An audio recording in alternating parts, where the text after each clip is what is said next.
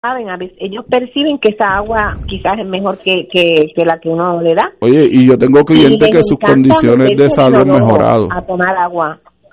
Yo tengo, toda la razón. yo tengo clientes que sus condiciones de salud han mejorado y tengo sus números de teléfono que si usted me llama al 945-2109 y en medio de la orientación usted quiere que llame a cualquiera de mis clientes que han obtenido mi equipo, yo lo llamo Usted va a ver cómo sus condiciones de diabetes se han regulado, sus niveles de azúcar. mire, a la oficina de nosotros, escuchen bien, a la oficina de nosotros fue el hijo de un cliente de Yabucoa llorando, pero llorando, a darnos las gracias porque su papá se dializaba tres veces en semana y desde que adquirió mi equipo su condición mejoró un poco y ahora se dializa una vez en semana. Eso es un logro. Wow. Eso es un logro. Sí, porque este me consta porque lo viví, este el, el, el diálisis es un, es un proceso bien invasivo.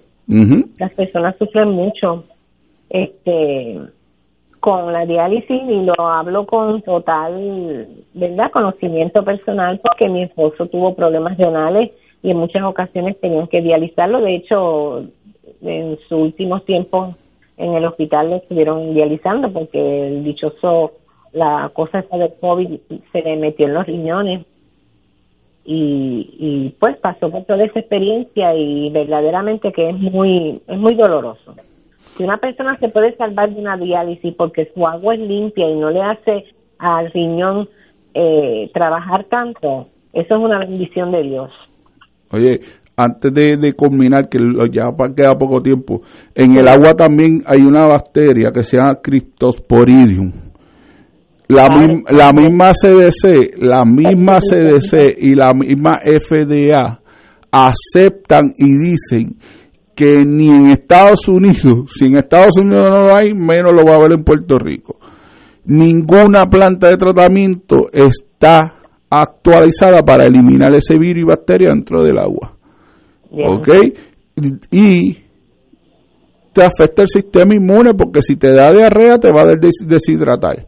Exacto. Te da el vómito, te deshidrata, dolores eh, de estómago, todo te va a deshidratar. Y si te invade el COVID, obvio, no la vas a pasar bien, como dije ahorita. Pero mira lo que dice la CDC. Dice que lo único que elimina, lo voy a leer, Solamente se debe considerar sistemas de filtración en el lugar de uso que eliminan partículas de un micrómetro o menos de un diámetro. Entre estos está la categoría de los filtros que pueden eliminar mejor el cristoporidium que se encuentran aquellos que utilizan osmosis inversa.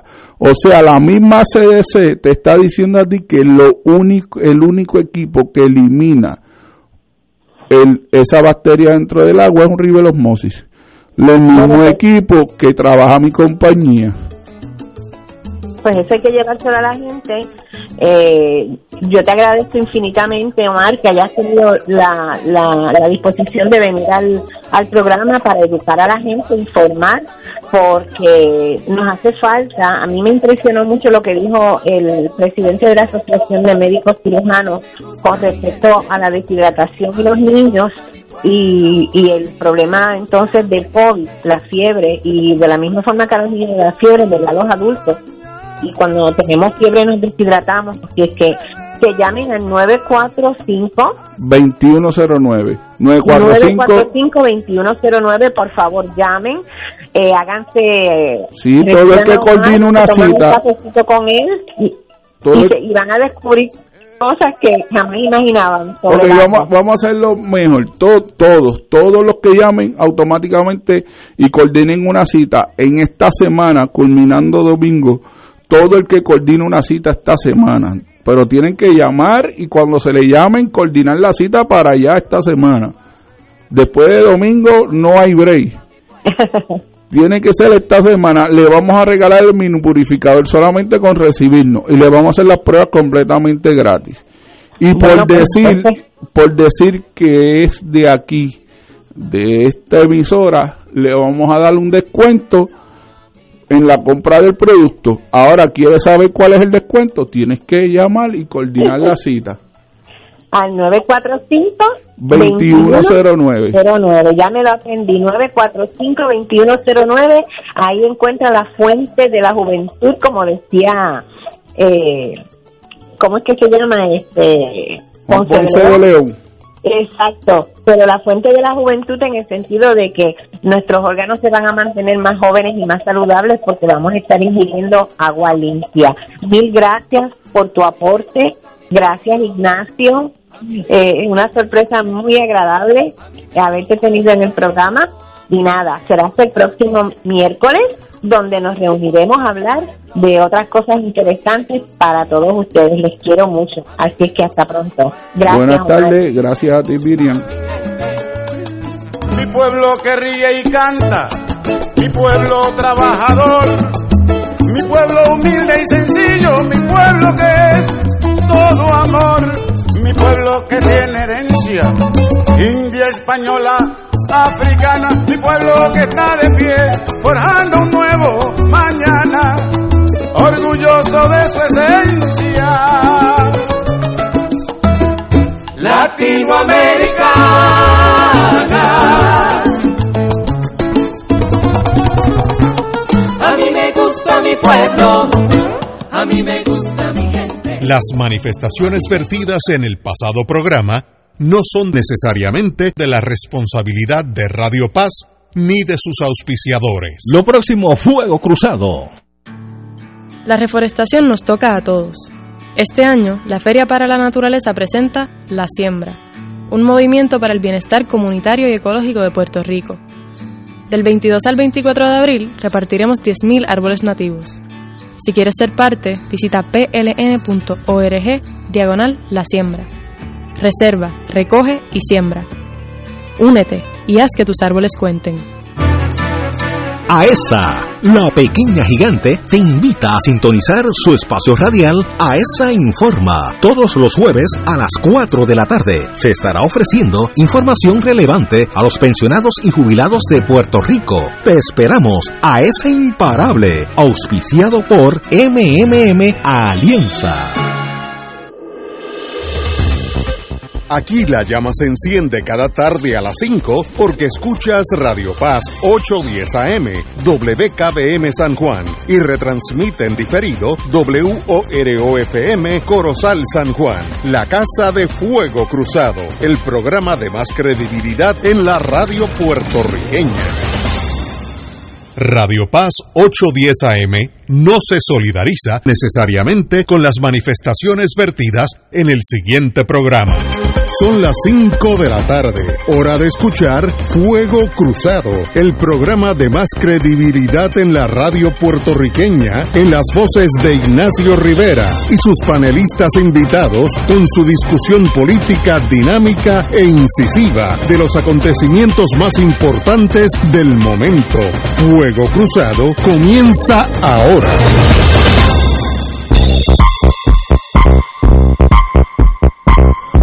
Amigos y amigas, vamos a una pausa, eh, una, una, pausa. Salimos de una pausa, estamos entrando en fuego cruzado. Oye, hoy empecé a GB, pero estamos aquí.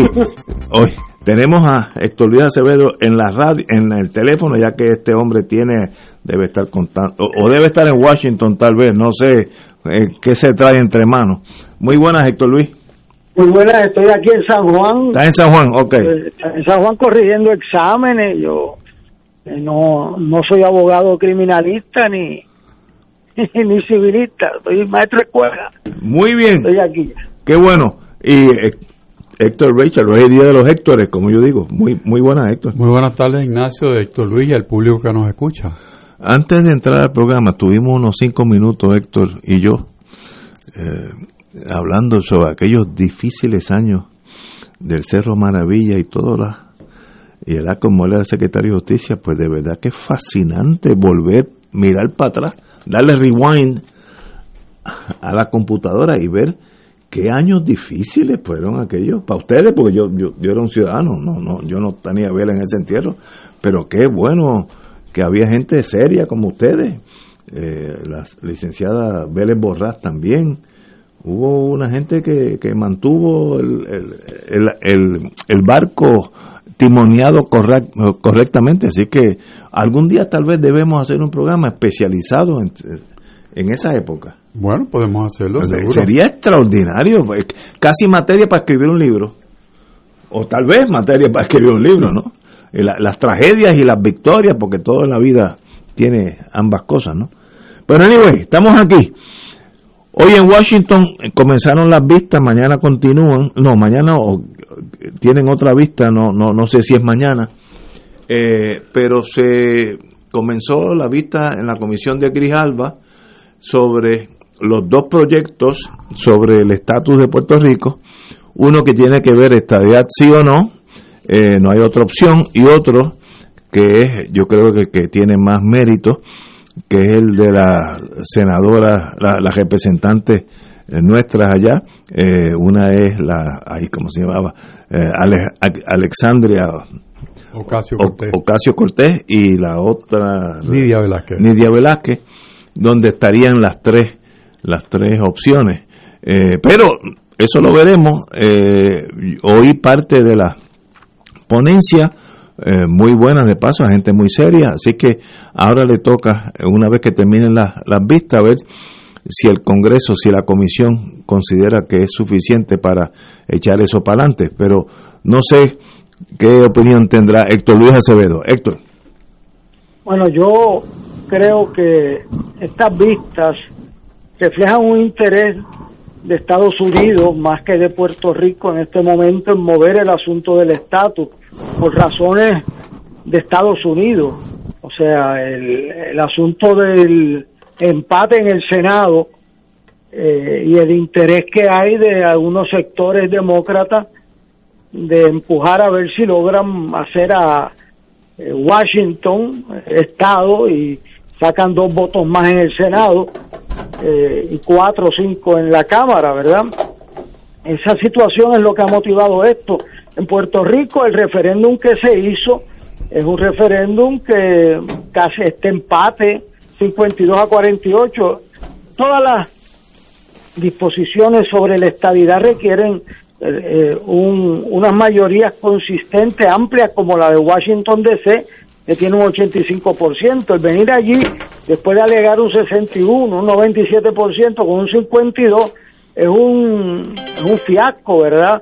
Eh, yo entiendo que el liderato del PNP y el licenciado Pierluisi tienen que hacer una movida porque depende su liderato interno de esa situación, pero en términos de mover la estadidad con un 52%, eso se lo ha dicho todos sus mejores aliados.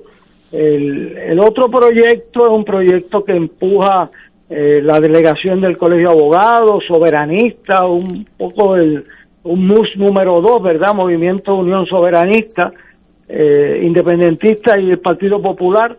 Eh, la izquierda del Partido Popular o los soberanistas no es un movimiento de partido en sí. El Partido Popular, en un sentido, desautorizó a los dos ponentes del Partido Popular anoche, diciendo que son asuntos individuales, porque hay una, una medida por unanimidad de la Junta de Gobierno y, sin embargo, pues optaron por posiciones individuales por encima de eso y el presidente del Partido Popular se lo señaló a Grijalba en el día de hoy. Eh, hoy la, la vista es una vista bien rara, es la primera vez que yo veo una vista donde solamente van los que están a favor del proyecto que se está considerando. Eh, yo nunca había visto eso en la historia congresional de los Estados Unidos. Eh, entonces, pues claro, Gri- Grijalba con el problema que tiene, que tiene dos miembros de su comisión presentando proyectos adversos, pues le dio a, a uno un panel de cuatro para que favorezcan el proyecto de Jennifer González, que es miembro de la comisión, y otro y, y de Darren Soto, y otro al de Nidia Velázquez y Alexandria Otero, que es un proyecto eh, que respaldan los que llaman allá progresistas, pero este que que también es un proyecto que dice ser inclusivo, pero excluye al 40 o 50% de nuestra población. Así que yo creo que estas son vistas que se van a neutralizar unas a las otras, eh, que van a continuar el día 20, eh, pero que las prioridades de Puerto Rico no están en el estatus, sino en salir de la crisis que tenemos para entonces poder tener opciones de estatus. Un país que está en quiebra, eh, como han señalado senadores de Estados Unidos,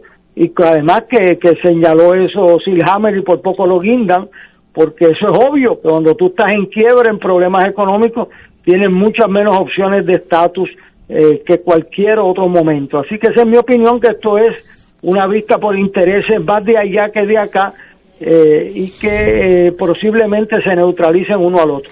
Eh, Héctor Luis, tú dijiste que los comparecientes del Partido Popular que fueron allá, entre ellos Tatito, etcétera, representaban posiciones personales y no la institucional. ¿Cuál es la institucional? La institucional es una posición que se adoptó por unanimidad, una resolución que enmendamos Tatito y este servidor, yo no entiendo cómo él después dice otras cosas, pero es una posición que dice, mire, el proyecto de Nidia Velázquez tiene unos avances significativos, pero excluye al Estado Libre Asociado. Y si nosotros queremos que ese sea un proyecto inclusivo, tenemos que pedir que participe el Estado Libre Asociado. Eso es lo que dice la resolución de la Junta y respalda la posición del presidente del partido, José Luis Dalmau, que es el único portavoz que puede hablar a nombre del Partido Popular. Entonces ayer José Luis Dalmao presentó una carta eh, firmando la resolución unánime, porque uno no puede votar a favor de una resolución y después irse por el lado eh, eh, en otra posición, ¿verdad?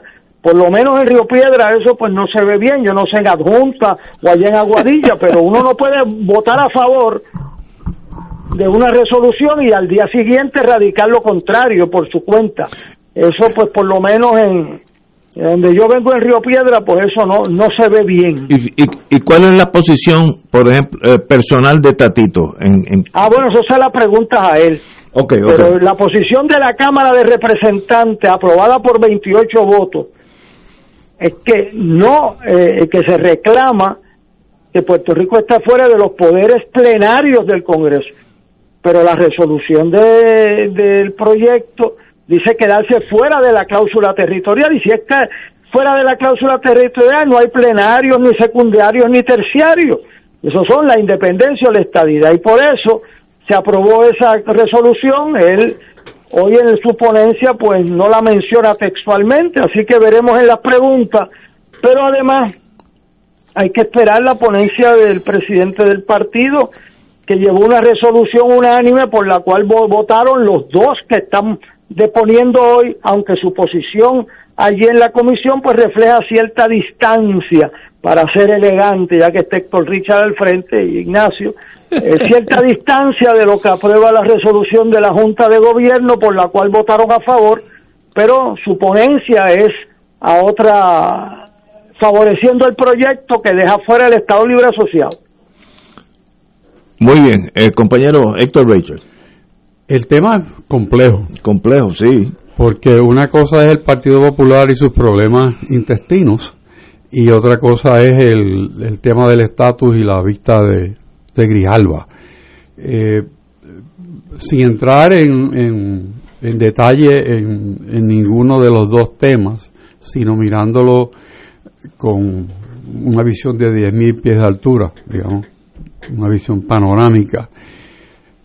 Pues lo primero es que eh, como parte del empuje de la estadidad hacia un camino que en algún momento en la historia lleva a Puerto Rico hacia la estadidad, pues esa, eh, los que están trabajando este proceso, pues yo creo que impactaron las vistas presentando una carta eh, suscrita por un sinnúmero de abogados prominentes, profesores de derecho, que establecen que dentro del sistema constitucional norteamericano pues no cabe ninguna cosa que no sea estadidad o independencia.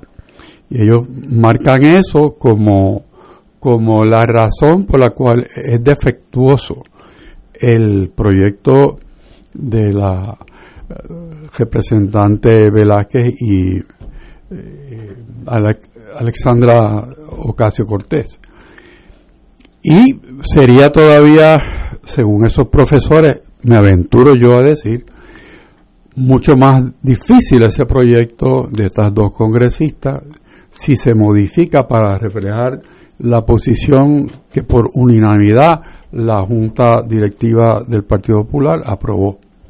Yo creo que ese es, ese es un, un, un tema importante dentro de esta discusión porque se eleva de lo que es el tiroteo normal y presenta la postura de unas personas que probablemente en frío analizaron esto. Estamos hablando incluyendo a Lawrence Stripe, que no es, no es poca cosa. Profesor de Derecho Eh, serio.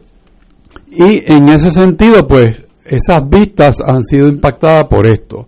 Claro, se ve que los, los que promovieron la carta y los que la firmaron, pues le dan una bendición a uno de los proyectos, que es el de Darren Soto.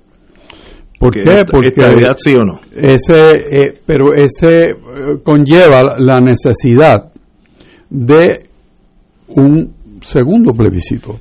O sea, no, no va solo con que el 52 y para adelante, no, va con un segundo plebiscito. O sea que eh, eso está ahí.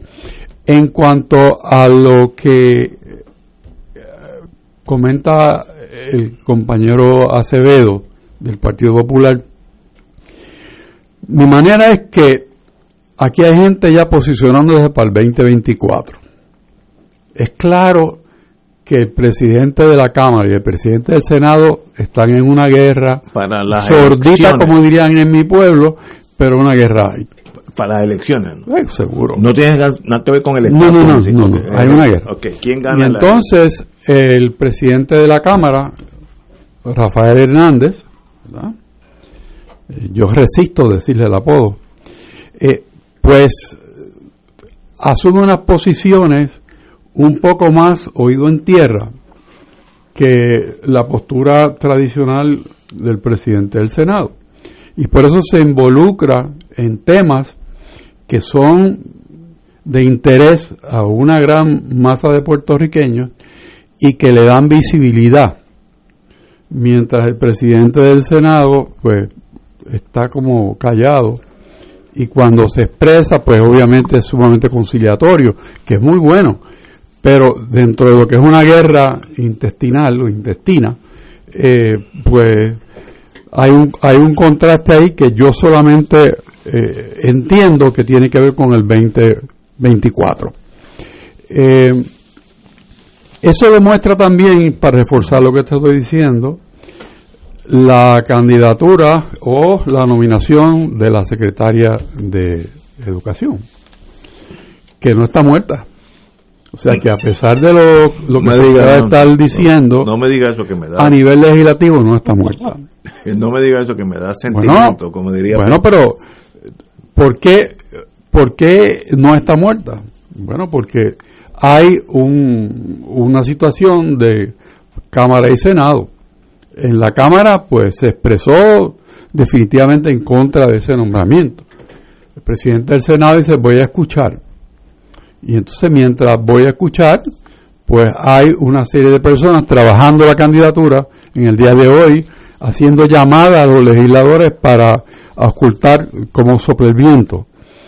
Y la diferencia sigue siendo uno o dos votos. Wow. ¿ok?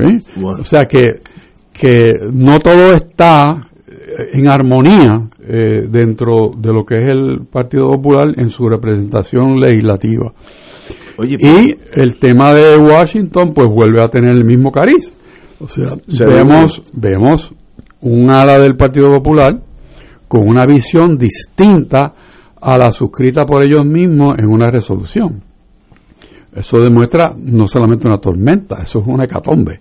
O sea, cuando tú vienes a ver una organización que empezando el cuatrenio está fracturada de esa manera, es pues entonces es muy difícil eh, concertar una acción en pro del pueblo de Puerto Rico que necesita coherencia en lo que tiene que hacer, hacer la lista de las prioridades de las cosas que son indispensables hacer.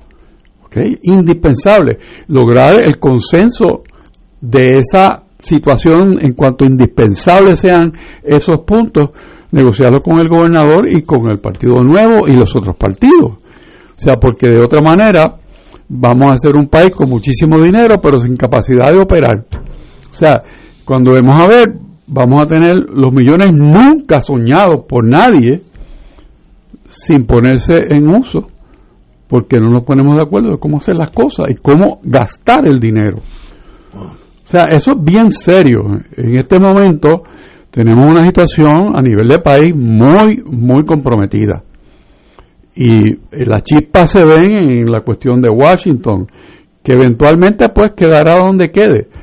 Pero a nivel local vemos que hay un problema muy serio de liderato dentro de ese partido. Eh, tenemos que ir a una pausa y regresamos con el, el distinguido profesor Héctor Luis Acevedo. Vamos a una pausa. Fuego Cruzado está contigo en todo Puerto Rico. 2.6 millones de autos en Puerto Rico, algunos de ellos con desperfectos.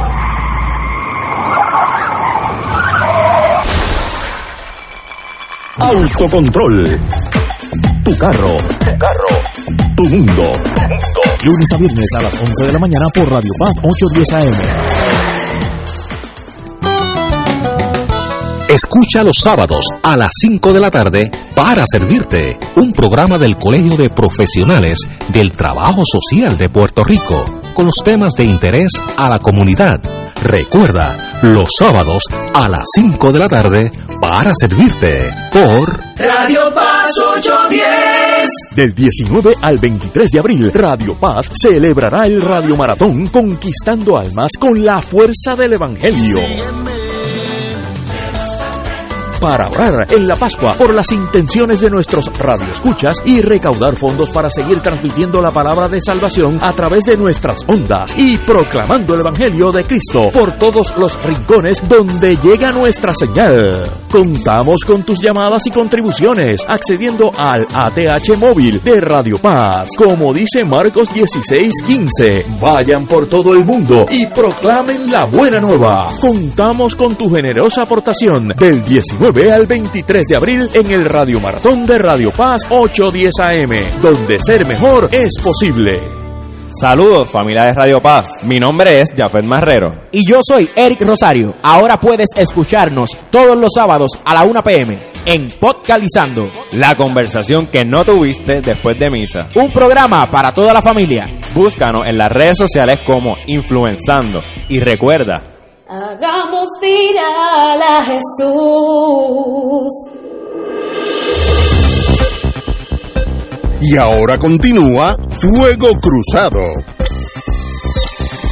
Amigos y amigas, antes de yo decir algo sobre lo que está pasando en Washington y sobre la designada secretaria de Educación, eh, como hemos hablado tanto, tocado el tema del Partido Popular y sus divisiones internas en torno a la visión en Washington, que ahí hablan en, en, calidad de, de ponencias individuales y no del partido, pues uno se pregunta qué está pasando en el Partido Popular y para eso nada menos que Héctor Luis Acevedo que sabe de eso. Héctor. Bueno, el Partido Popular está en un proceso de transición. Proceso de transición. ¿Hacia qué? Con un, con un nuevo presidente y luego que se pierde la gobernación y se gana la presidencia de la Cámara y el Senado, siempre hay ajustes en toda organización. Igual que en el PNP, que tienen un gobernador por un lado y el presidente, el, ex, el presidente del partido y hoy portavoz del, del partido en el Senado, pues tienen sus distancias, obviamente. Y aquí los dos partidos principales están en baja. Y si no encuentran cursos de acción en común, le dan espacio a los partidos emergentes. Eh, por eso se hace un esfuerzo en lograr unanimidad eh, y cursos de acción en común, lo cual en un Puerto Rico como el de hoy no es fácil. Por eso eh, también pues las agendas individuales se han apoderado de las agendas colectivas. Y tú ves hoy gente que no se atreven a ir a comparecer al Senado a favorecer un nombramiento, pero se pasan llamando. Entonces, pues yo recomiendo que los llamen a una vista y si usted favorece a la secretaria de instrucción porque le dio el nombramiento de alguien local, pues entonces usted lo diga allí, ¿verdad? Porque aquí las agendas individuales han destruido este país y ya está bien, ya está bien. Yo personalmente he estado atento al Departamento de Educación y creo que si yo tuviera que votar como senador, votaría en contra de la secretaria de Educación y lo diría. Y no estaría guardando fichas. Entonces hay gente llamando por allá, pero no dan la cara. Pues entonces que den la cara y que digan que la favorecen porque le, le ayudaron en tal y cual cosa. Pero aquí el liderato se ejerce al frente. La palabra liderato es ir al frente. Y a veces uno pues paga un precio por eso. Eh, pero yo entiendo que el Departamento de Educación no puede estar más politizado que lo que se ha descrito en los últimos años y en este año. Aún maestros estadistas, organización estadista ha dicho, mire, ¿cómo es esto que están repartiendo esto? Y Cara Rivera Chats es el que controla el Departamento de Educación por la izquierda, pero ¿qué es esto? Y, o sea, eso lo están diciendo la prensa. Pues entonces, quien está a favor de eso debe ir a testificar en el Senado y decir que está a favor. Y nosotros tenemos una situación insostenible en el Departamento de Educación, que es la clave de la igualdad puertorriqueña, que es la clave de ir al frente. Chavos no es lo que falta ahí. Nosotros tenemos 660 escuelas sin tocarse hace tres años y no pueden dar clase en agosto. Le dijimos en este programa, y ahí tuvimos una diferencia de criterio con uno de nuestros compañeros, decían abran las escuelas y dos compañeros en este programa dijimos con calma que hay que asegurarse que no se puede echar para atrás y que no y que no se corre riesgo de salud pues mira tuvieron que cerrar o sea nosotros tenemos un problema de liderato en educación mayor esa es la agencia más importante para la igualdad puertorriqueña nosotros damos menos días de clase que nadie en el mundo, en el mundo. 157 y son 155. En Japón son 240. Corea del Sur 220 a 230. Singapur, Finlandia, Francia y Puerto Rico 155. Y entonces de esos 155 están cerradas las escuelas públicas y las privadas dando clases. ¿Qué pasa? Y ahora, ¿y qué ha hablado el Departamento de Educación sobre los problemas sustanciales de ese departamento? Aquí va a haber que dar clase en el verano, si hemos perdido un año y medio de clase. Y entonces ahora estamos discutiendo que si me ayudó con un nombramiento local en el Departamento de Educación.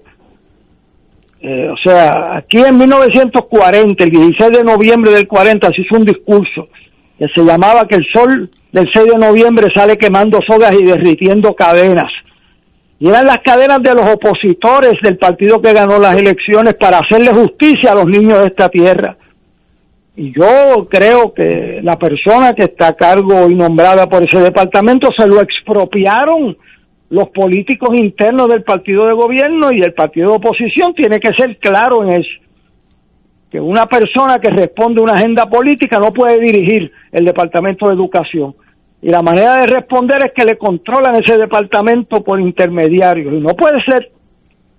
Y entonces el Partido Popular tiene que poner su casa en orden.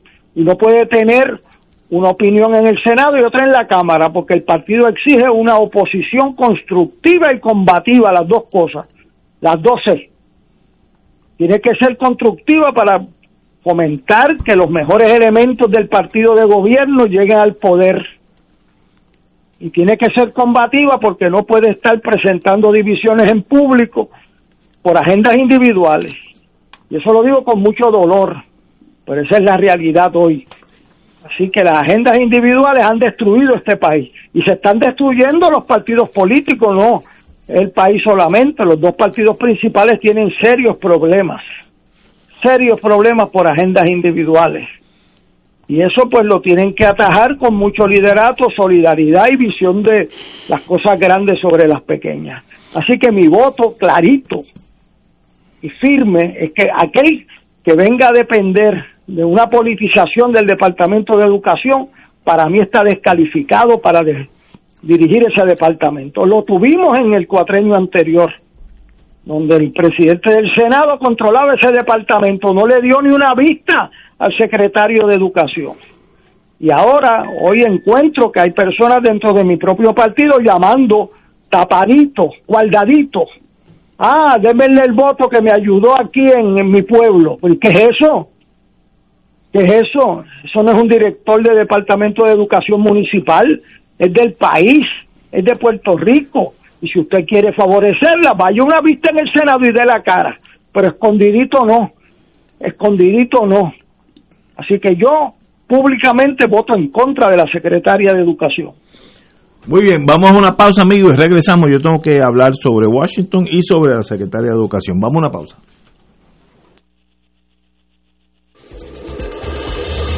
Fuego Cruzado está contigo en todo Puerto Rico. La reforestación nos toca a todos. Este año, la Feria para la Naturaleza presenta La Siembra, un movimiento para el bienestar comunitario y ecológico de Puerto Rico. Del 22 al 24 de abril repartiremos 10.000 árboles nativos. Si quieres ser parte, visita pln.org diagonal La Siembra. Reserva, recoge y siembra. Únete y haz que tus árboles cuenten. AESA, la pequeña gigante, te invita a sintonizar su espacio radial AESA Informa. Todos los jueves a las 4 de la tarde se estará ofreciendo información relevante a los pensionados y jubilados de Puerto Rico. Te esperamos a esa imparable, auspiciado por MMM Alianza. Radio Paz te ofrece el mejor motivo para levantarte temprano y disfrutar el comienzo de un nuevo día de lunes a viernes con Enrique Liboy y Radio Paz en la mañana. La dosis perfecta de noticias, deportes y éxitos musicales de todos los tiempos, humor y curiosidades, calendario de actividades y tus peticiones musicales por el 787-300-4982. Conéctate con el 810 AM de lunes a viernes con Enrique Liboy y Radio Paz en la mañana. En Oro 92.5 FM, Radio Paz 810 y el Canal 13 estamos trabajando a tono con la emergencia que en estos momentos está viviendo Puerto Rico. Estamos ofreciendo nuestros servicios al máximo con el personal disponible según nos permitan las circunstancias. Si tiene un mensaje para ofrecer a sus asociados, clientes o personal, solo tiene que llamar al 787 349 7949 787-552-0825 y nuestros empleados le comunicarán al personal de ventas para atender su necesidad. A nuestros clientes estén en comunicación con su ejecutivo o ejecutiva de ventas que continúan ofreciendo sus servicios como de costumbre. Recuerden los teléfonos 787-349-7949 y 787-552-0825. Y ahora continúa Fuego Cruzado.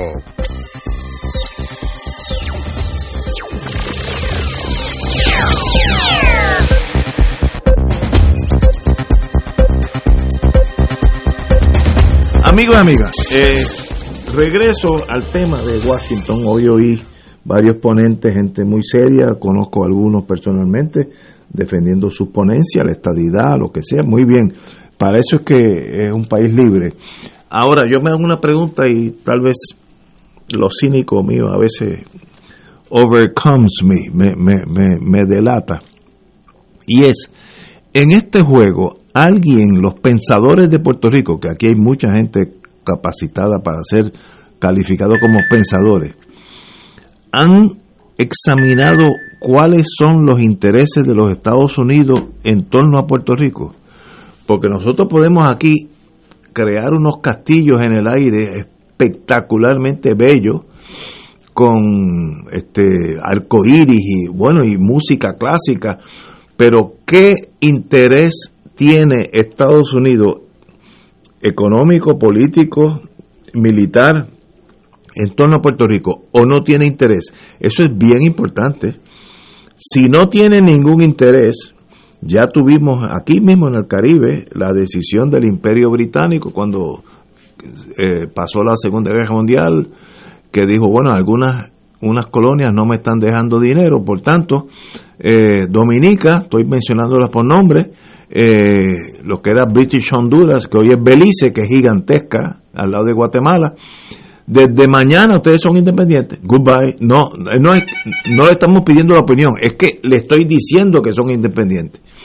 Ahora, si es al revés, si hay unos intereses creados, puede ser que a Estados Unidos le interese el, el futuro político de Puerto Rico. ¿Alguien ha hecho ese examen o estamos envueltos en nuestro pequeño mundo tan y tan diminuto que nosotros estamos aquí discutiendo entre nosotros sin saber lo que está pasando fuera, fuera de San Juan y en Washington? Washington es un imperio y como he dicho aquí varias veces, los imperios siempre hacen lo que le conviene al imperio, siempre. A esa regla es como la regla de gra- gravedad, no hay excepciones. Los imperios siempre van a hacer lo que le convenga al imperio, que puede ser no hacer nada, dejar el Estado Libre Asociado territorial, eh, mañana prepararnos para la independencia o, si tenemos alguno de- de nosotros suerte, prepararnos para esta ida.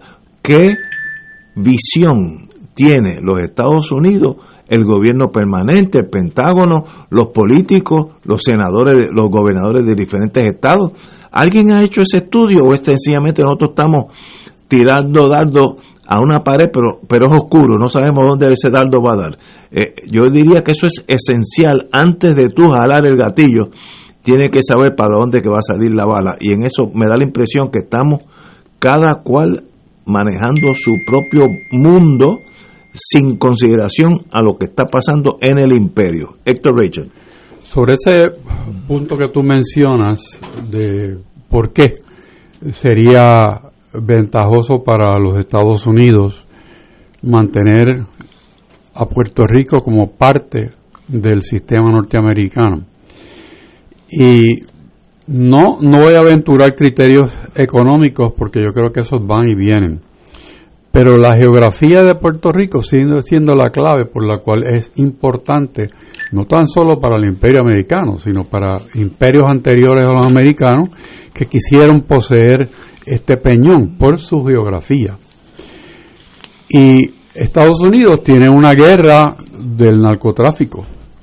Y si tú conversas con cualquier persona entendida en el mundo del trasiego de drogas, sabes que tener una presencia fuerte en Puerto Rico le quita mucha presión a los Estados Unidos continentales sobre ese problema. Y aquí estuvo uno de los directores del FBI eh, hace un tiempo atrás en este programa.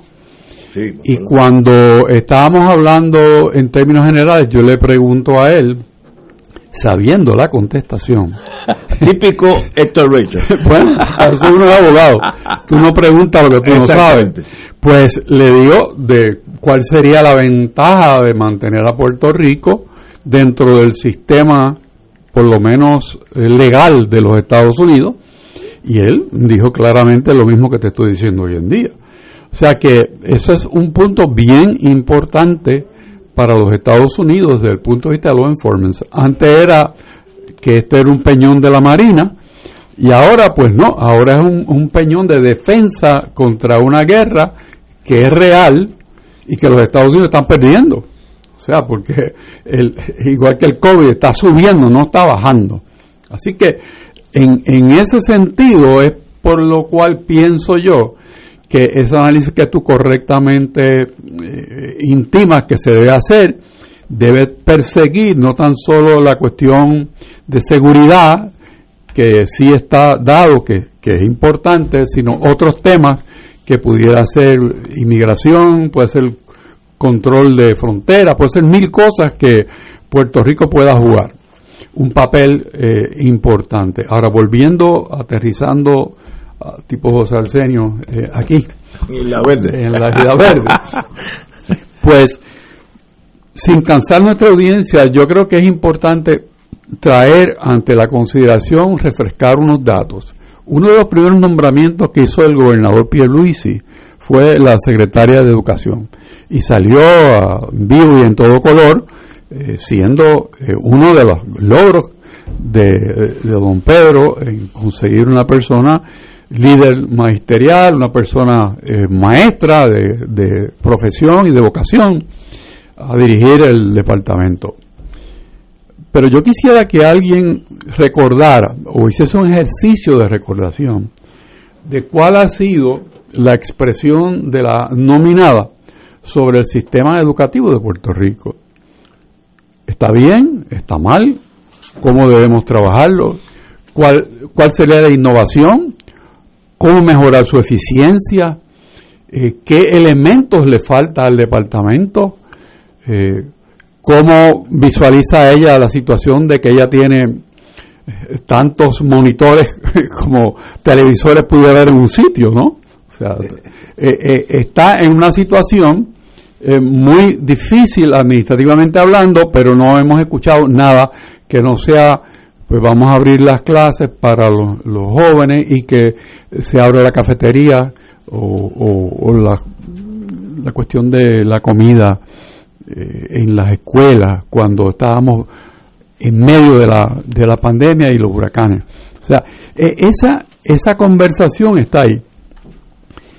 Pero no, no hay nadie hablando del tema principal de la educación.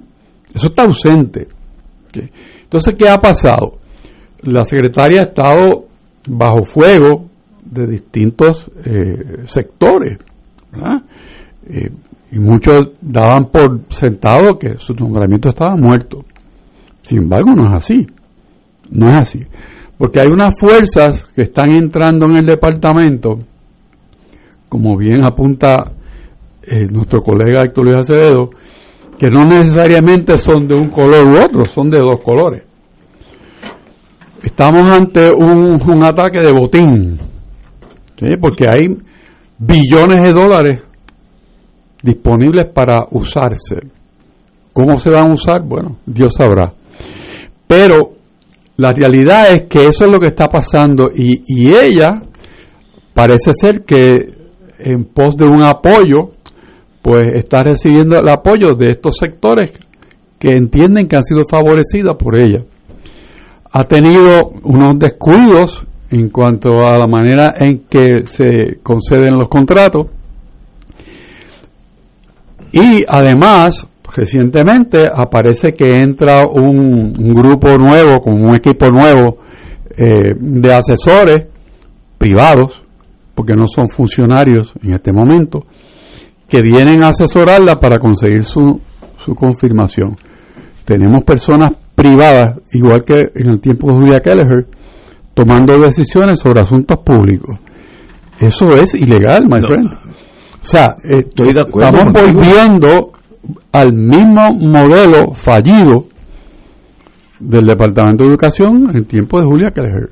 o sea, si eso no se reversa, pues entonces ¿Qué pasaría? Bueno, si la secretaria zozobra en el proceso de, confirmación, pues entonces ¿quiénes quedan allí? Yo creo que no tengo que decir ni nombres ni apellidos. O sea, todo el mundo sabe quién está allí, impuesto por políticos, ya operando en el departamento. O sea, que, que es una desgracia. Es una desgracia lo que estamos viviendo en Puerto Rico con esto. Y, y, eh, me, encantó en la columna de Silverio de los grises. De los grises. Pues es lo mismo. O sea, no, no parece que aprendimos una lección, no tan solo del, del verano del 19, sino de lo que hace el Tribunal Federal y la Fiscalía Federal y el FBI. O sea, parece que se nos olvidó que, que eso pues que no es con nosotros. Pero, pero sí es con nosotros, esos que están ahí ahora repartiendo el bacalao, que no se olviden que el monstruo está ahí, no habla mucho, pero va bien duro. Sí, es calladito, es diferente. Va bien duro. Y así es la situación, por eso es que a mí me mueve y me conmueve esta situación, sabiendo ese silencio en la legislatura de qué y por qué. Eso está feo, huele mal. Bueno, yo quiero indicar, vamos, vamos a empezar from scratch. El Departamento de Educación o el Ministerio de Educación, si usted es una república, o la Secretaría de Educación, si usted está en Estados Unidos, es la rama más importante de un país. Si en educación usted no tiene un país, a la corta o a la larga, eso no existe.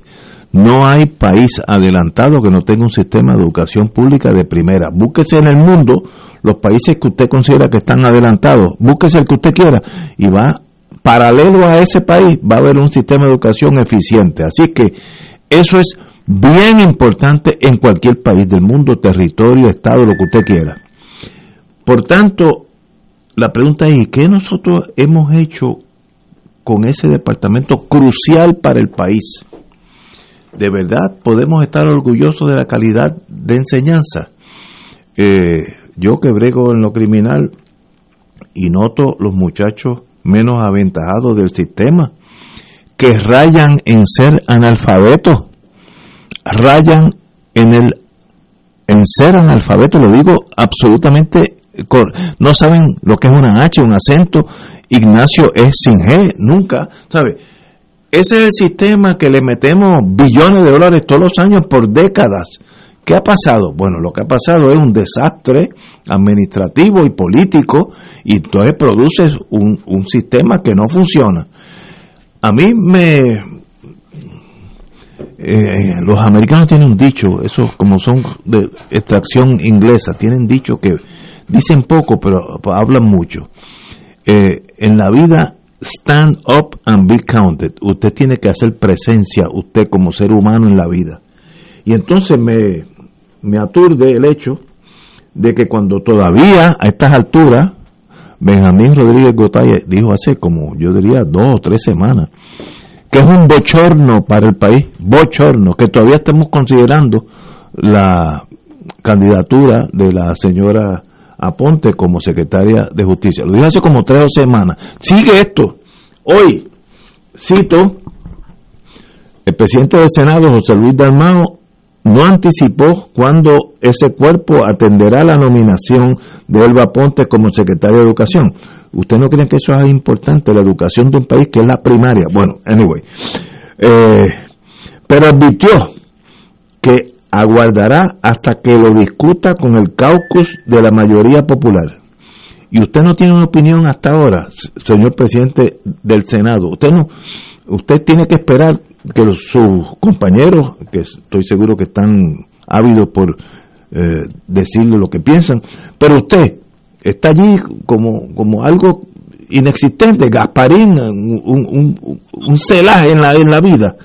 Eh, cito al señor presidente del Senado, cito, hasta que no hable con los compañeros, con los 11 compañeros del caucus, no tomaré una decisión final.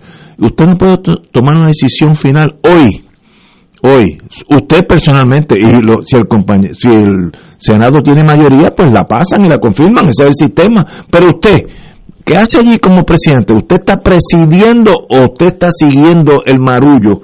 Eso es bien diferente y bien bochornoso, siguiendo el marullo. Eh, eh, dice, cito, el presidente Dalmao afirmó que todavía no ha hecho un conteo oficial entre su delegación. Mire, para la, el ministerio más importante en Puerto Rico, usted todavía no ha tomado un conteo oficial. ¿Usted no cree que debe empezar a contar la gente?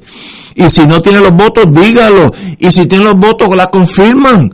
Do it. Pero de alguna forma u otra salgan de este. Oye, es que hay una casta política en Puerto Rico mayormente arrinconados en el Partido Popular. Cuando digo arrinconados es por la historia, arrinconados, que no pueden tomar decisiones. Tomen la decisión que sea, apruébenla o no la aprueben, pero get it over with. Oye, pero qué difícil es esto. Y como yo digo, en estos días salió la gente que ya están acomodada en educación, que era, y me perdonan mis cinismo, es un who's who de organized crime. ¿Sabe? ¿Cómo es posible que un departamento de educación funcione con la gente que ya está allí? No los que van a llegar, los que ya están. No, no. Para mí, más allá, me da mucha pena porque este es el país donde yo vivo. Si yo fuera finlandés, pensaría que esto es un chiste de un país de cuarto nivel mundial, pero es que yo estoy aquí, yo soy puertorriqueño y moriría aquí. Y me da mucha pena ver eh, esa dejadez de hacer las cosas bien No tengo más, que, más nada que decir porque de verdad me apena mucho lo que estoy diciendo, lo que estoy analizando. Todavía hay que contar, hay que ver, usted no tiene opinión. Mire, ya, yo tengo una opinión hace rato y yo no estoy allí tan metido como usted. Y si, y si fuera a favor, también lo digo y se confirma, pues muy bien. Pero tomen decisiones. Para eso están ahí, para tomar decisiones. No es para hacer todo lo posible por no decidir nada. Héctor Luis Acevedo. Bueno, a veces el- es importante uno escuchar, pero en Puerto Rico, en casos vitales, el líder además de escuchar tiene que dar opinión y forjar opiniones informadas.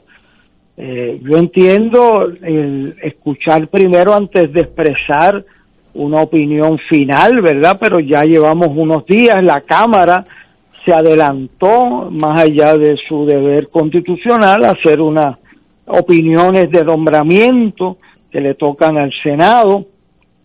Y el Senado fue un poco lento en iniciar los procesos de consideración de este nombramiento vital en medio de decisiones fundamentales de educación para el país. Así que yo, yo creo que se, se ha retrasado esa toma de decisiones. Entonces, ¿qué pasa? Pues entonces la secretaria está buscando algunos eh, políticos de diferentes partidos que llamen a los senadores por acá y le digan, no, yo te ayudo si tú me ayudas, etcétera. Eh, eso a mí pues me, me eleva un poco la sangre porque esto lo hacen llamando a los senadores y al presidente del Senado y yo creo que el presidente del Senado lo puede citar si usted es alcalde de tal pueblo y la quiere fa- eh, favorecer porque le va a dar los nombramientos de su municipio, pues que lo diga allí. Y entonces vaya a la primaria del Partido Popular el año de las elecciones y explique que usted favoreció al secretario de Educación porque le dio 10 nombramientos de conserje y 5 de esto y lo otro. Y esa es la calidad de político que usted quiere, pues entonces nos veremos allí. Y, y entonces pues opinaremos sobre usted y su calidad de política educativa para Puerto Rico. Eh, aquí este es un país que ha quebrado, no en fondos nada más, ha quebrado en una política educativa donde se cuelgan la mitad de los estudiantes de escuela pública. Antes era que porque el examen lo preparaban los americanos. Bueno, pues lo prepararon los puertorriqueños y se quedaron igual de colgados porque si, si no sabe sumar, no suma ni en inglés ni en español. Y si no sabe español, no sabe español. Y si no sabe inglés, no sabe inglés. No importa quién prepare el examen, sabré yo de eso. Que acabo de dar un examen hoy. Entonces me duele mucho que el punto más importante estratégicamente para este país, para la igualdad que se nos está yendo al país en dos bandas, en la banda de los de los que dependen del, de la mano amiga del gobierno y la mano de los que no dependen, entonces se está abriendo el país en una decisión de desigualdad peligrosísima. O sea, aquí la educación fue la clave para que personas como Efren Rivera Ramos, del caserío de Mayagüez, llegara a ser decano de la Escuela de Derecho y que el hijo de una maestra de extensión agrícola llegara a ser alcalde de San Juan y que Benji Betancur, el hijo del matarife del Burabo, fuera un, el cirujano cardiovascular de más a intervenciones en todo el Caribe. Pues esa es la revolución puertorriqueña, donde la educación le abrió puertas a la gente en Puerto Rico para llegar a ser su potencial. Y que usted por nacer pobre no está obligado a continuar pobre en esta vida, pues necesita la educación de calidad.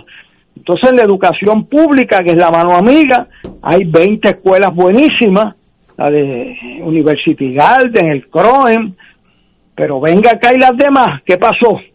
Entonces, menos, mire, yo pasé un mal rato bien grande porque yo, como dice José Alfredo Hernández Mayoral, en una reunión de programa del Partido Popular, todo lo que presentaban era para el sindicato, para la Unión de los Maestros, y yo pregunté, bueno, ¿y cuándo rayos vamos a hablar en esta reunión de los estudiantes, de los niños de Puerto Rico?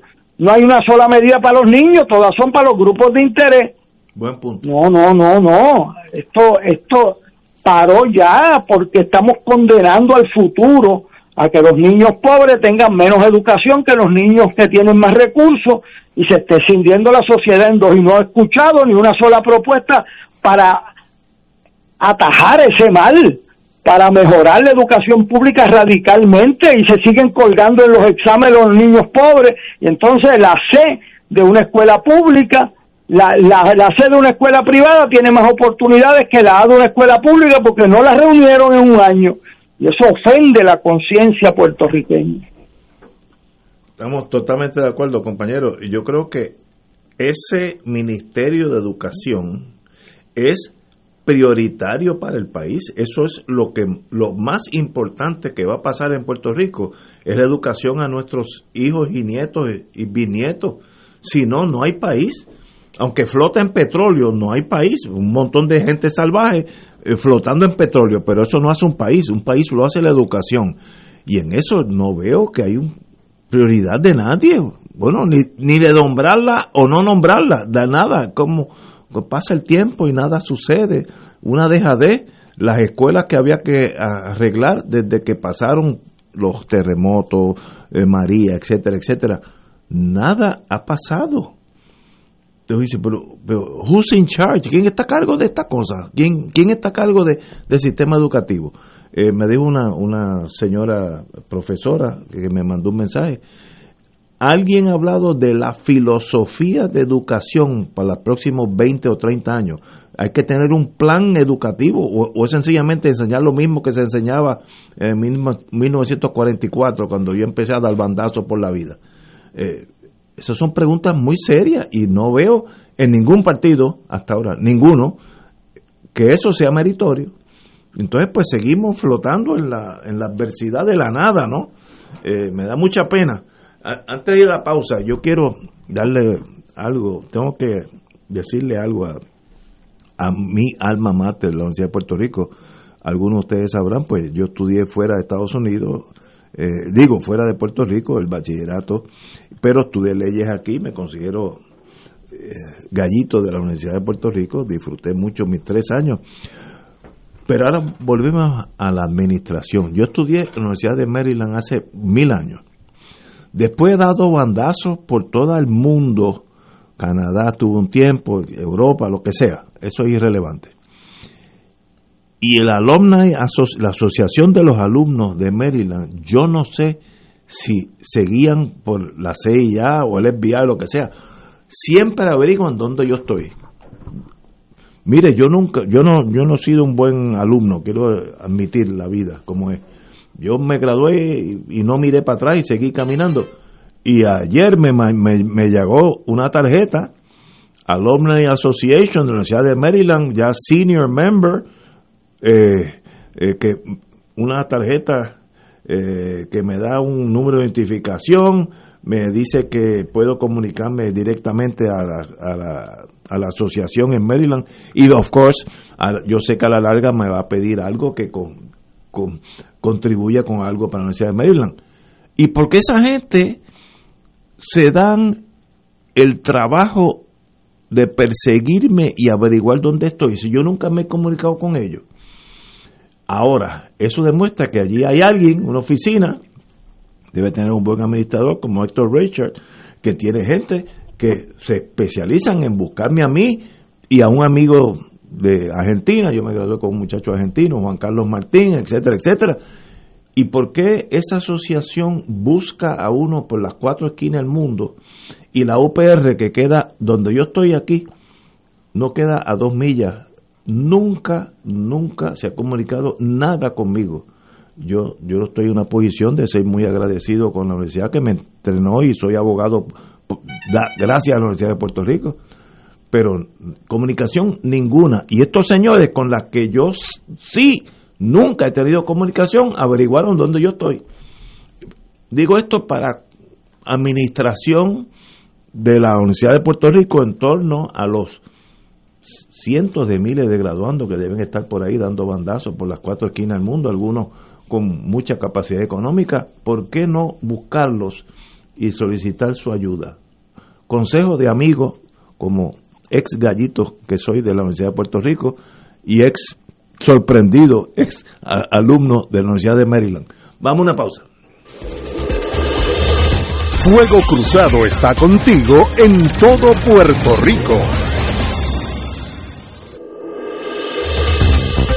Aquí la llama se enciende cada tarde a las 5 porque escuchas Radio Paz 810 AM, WKBM San Juan y retransmite en diferido WOROFM Corozal San Juan, la Casa de Fuego Cruzado, el programa de más credibilidad en la radio puertorriqueña.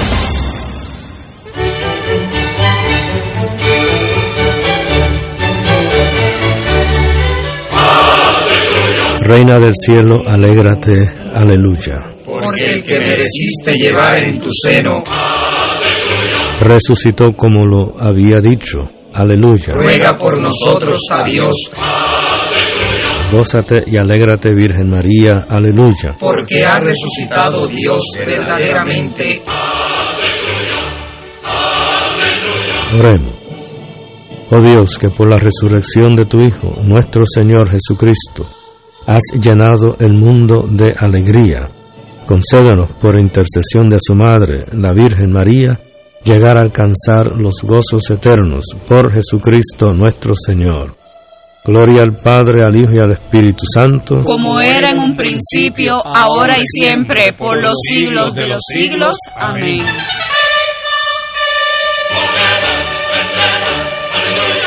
Del 19 al 23 de abril, Radio Paz celebrará el Radio Maratón Conquistando Almas con la fuerza del Evangelio.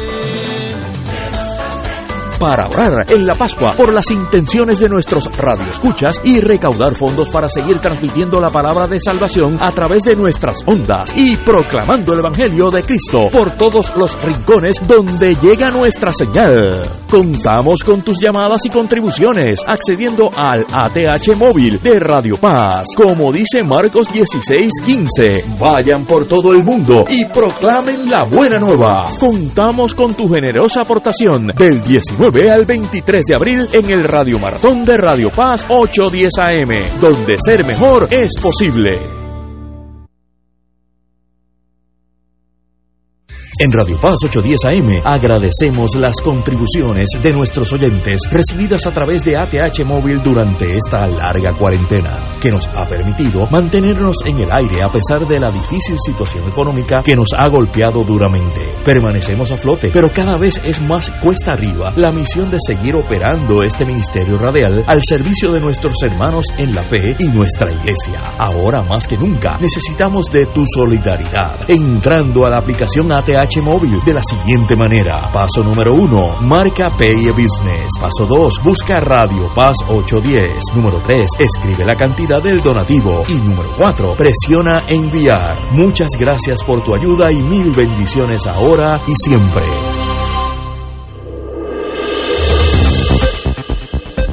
Y ahora continúa Fuego Cruzado. La siguiente entrevista es pagada. Amiga, amiga, que necesita un plan que se encargue de hacerle la vida más fácil. Yo necesito eso. En Triple M, el servicio de receta a tu puerta llegó para quedarse y es sencillo utilizarlo. Para hablarnos de esto, se encuentra con nosotros hoy el amigo José Colón, supervisor de ventas de Triple M. Muy buenas tardes, Colón. Muy buenas tardes y saludo a su oyente. Muchas gracias, hermano. Bienvenido. ¿Qué es MMM Receta a tu puerta? Ah, pues excelente pregunta. MMM, Receta a tu puerta, es un programa nuevo que tenemos en Medicare y mucho más que está diseñado para la facilidad del el envejeciente y específicamente más ahora que estamos en tiempos de repuntes de casos de COVID, en la cual nuestra población pues tiene que tomar medidas preventivas y medidas que sean viables para, para protegerse. Por lo tanto, nosotros tenemos este servicio de MMM, receta tu puerta, eh, que entrega los medicamentos recetados de mantenimiento a la puerta de tu hogar y es de la mano con más de 500 farmacias de preferencia en su comunidad. Por cierto, nuestra prioridad en Medicare y mucho más es servirle al afiliado, darle la mejor calidad de servicio y de manera convenien- conveniente. Por eso nuestro programa ayuda a que el adulto mayor pueda cumplir con sus tratamientos que tanto necesita. Entonces, además de la conveniencia de la entrega a su hogar, sumemos que en MMM nos vamos a encargar de cubrir el costo de la entrega de sus medicamentos a su puerta, por lo tanto, eh, no va a impactar negativamente el bolsillo de nuestros afiliados y adicional a eso, que yo creo que esto es bien importante, hasta evita las esperas en la farmacia. Eh, interesantísimo. Un plan que cuida de la salud y el bolsillo para todos los que nos están escuchando. ¿Podría explicarnos cómo funciona ese beneficio? Ah, pues definitivamente. Y es súper sencillo. Eh, lo único que necesita hacer el afiliado es visitar a su médico y que el mismo le brinde la receta médica. El afiliado lo único que tiene que hacer es buscar la farmacia más cerca en su comunidad. Eh, llama para corroborar que éste esté dentro de las 500 farmacias en el programa y listo. De ahí le llevan dentro de uno o dos días el medicamento a su hogar libre de costo. También recuerde que puede consultar con su médico para que envíe su receta directamente a la farmacia, porque como ya ustedes saben, hoy en día muchas de las consultas se están haciendo por teléfono y más si son estos medicamentos de la presión, la diabetes, que generalmente los estamos lo- se están consumiendo eh, de rutina. Por lo tanto, eh, los llevamos directamente a la farmacia si se lo pide a su doctor. En, por último, ahora no hay obstáculos para mantener eh, mejor control de su salud. Así que recuerde que este servicio llegó para quedarse y es súper sencillo para utilizarlo. A todos los radioescuchas, si tienen dudas sobre Receta Tu Puerta, si no están en el plan y quieren conocer de este beneficio y otros, pueden llamar a la línea de servicio al afiliado y uno de nuestros representantes le ayudará con mucho gusto. Eh, llegamos ahora a la parte donde eh, necesito que, graben el numerito, que la apunten por ahí, así que saquen su bolígrafo. Nos pueden llamar al 1866-333-5470. De- y lo repito. Déjame decirlo. El 1 1-866-333-5470. Vuelvo y lo digo. 1 866 333 5470 Oye, vi aquí que ustedes tienen sobre más de 500 farmacias por todo Puerto Rico eh, en, en este sistema de, de triple M. Así que son, bueno, cubre a todo Puerto Rico, vamos a ponerlo en la, la forma sencilla. Y no tiene usted que hacer la fila, ir a la farmacia, sino se la traen a su casa. Así que un ex- excelente servicio, compañero. Ah, muchas gracias y gracias a sus oyentes. José Colón, como siempre, bienvenido a Fuego Cruzado. Muchas gracias y que tengan buenas tardes. Bueno, continuamos. Eh, oye, ven acá. Como ustedes, como estoy hablándole a dos abogados y bueno, Héctor Luis Acevedo y Héctor Richard, el gobernador ha indicado que ordenar enmiendas al contrato de Luma es inconstitucional.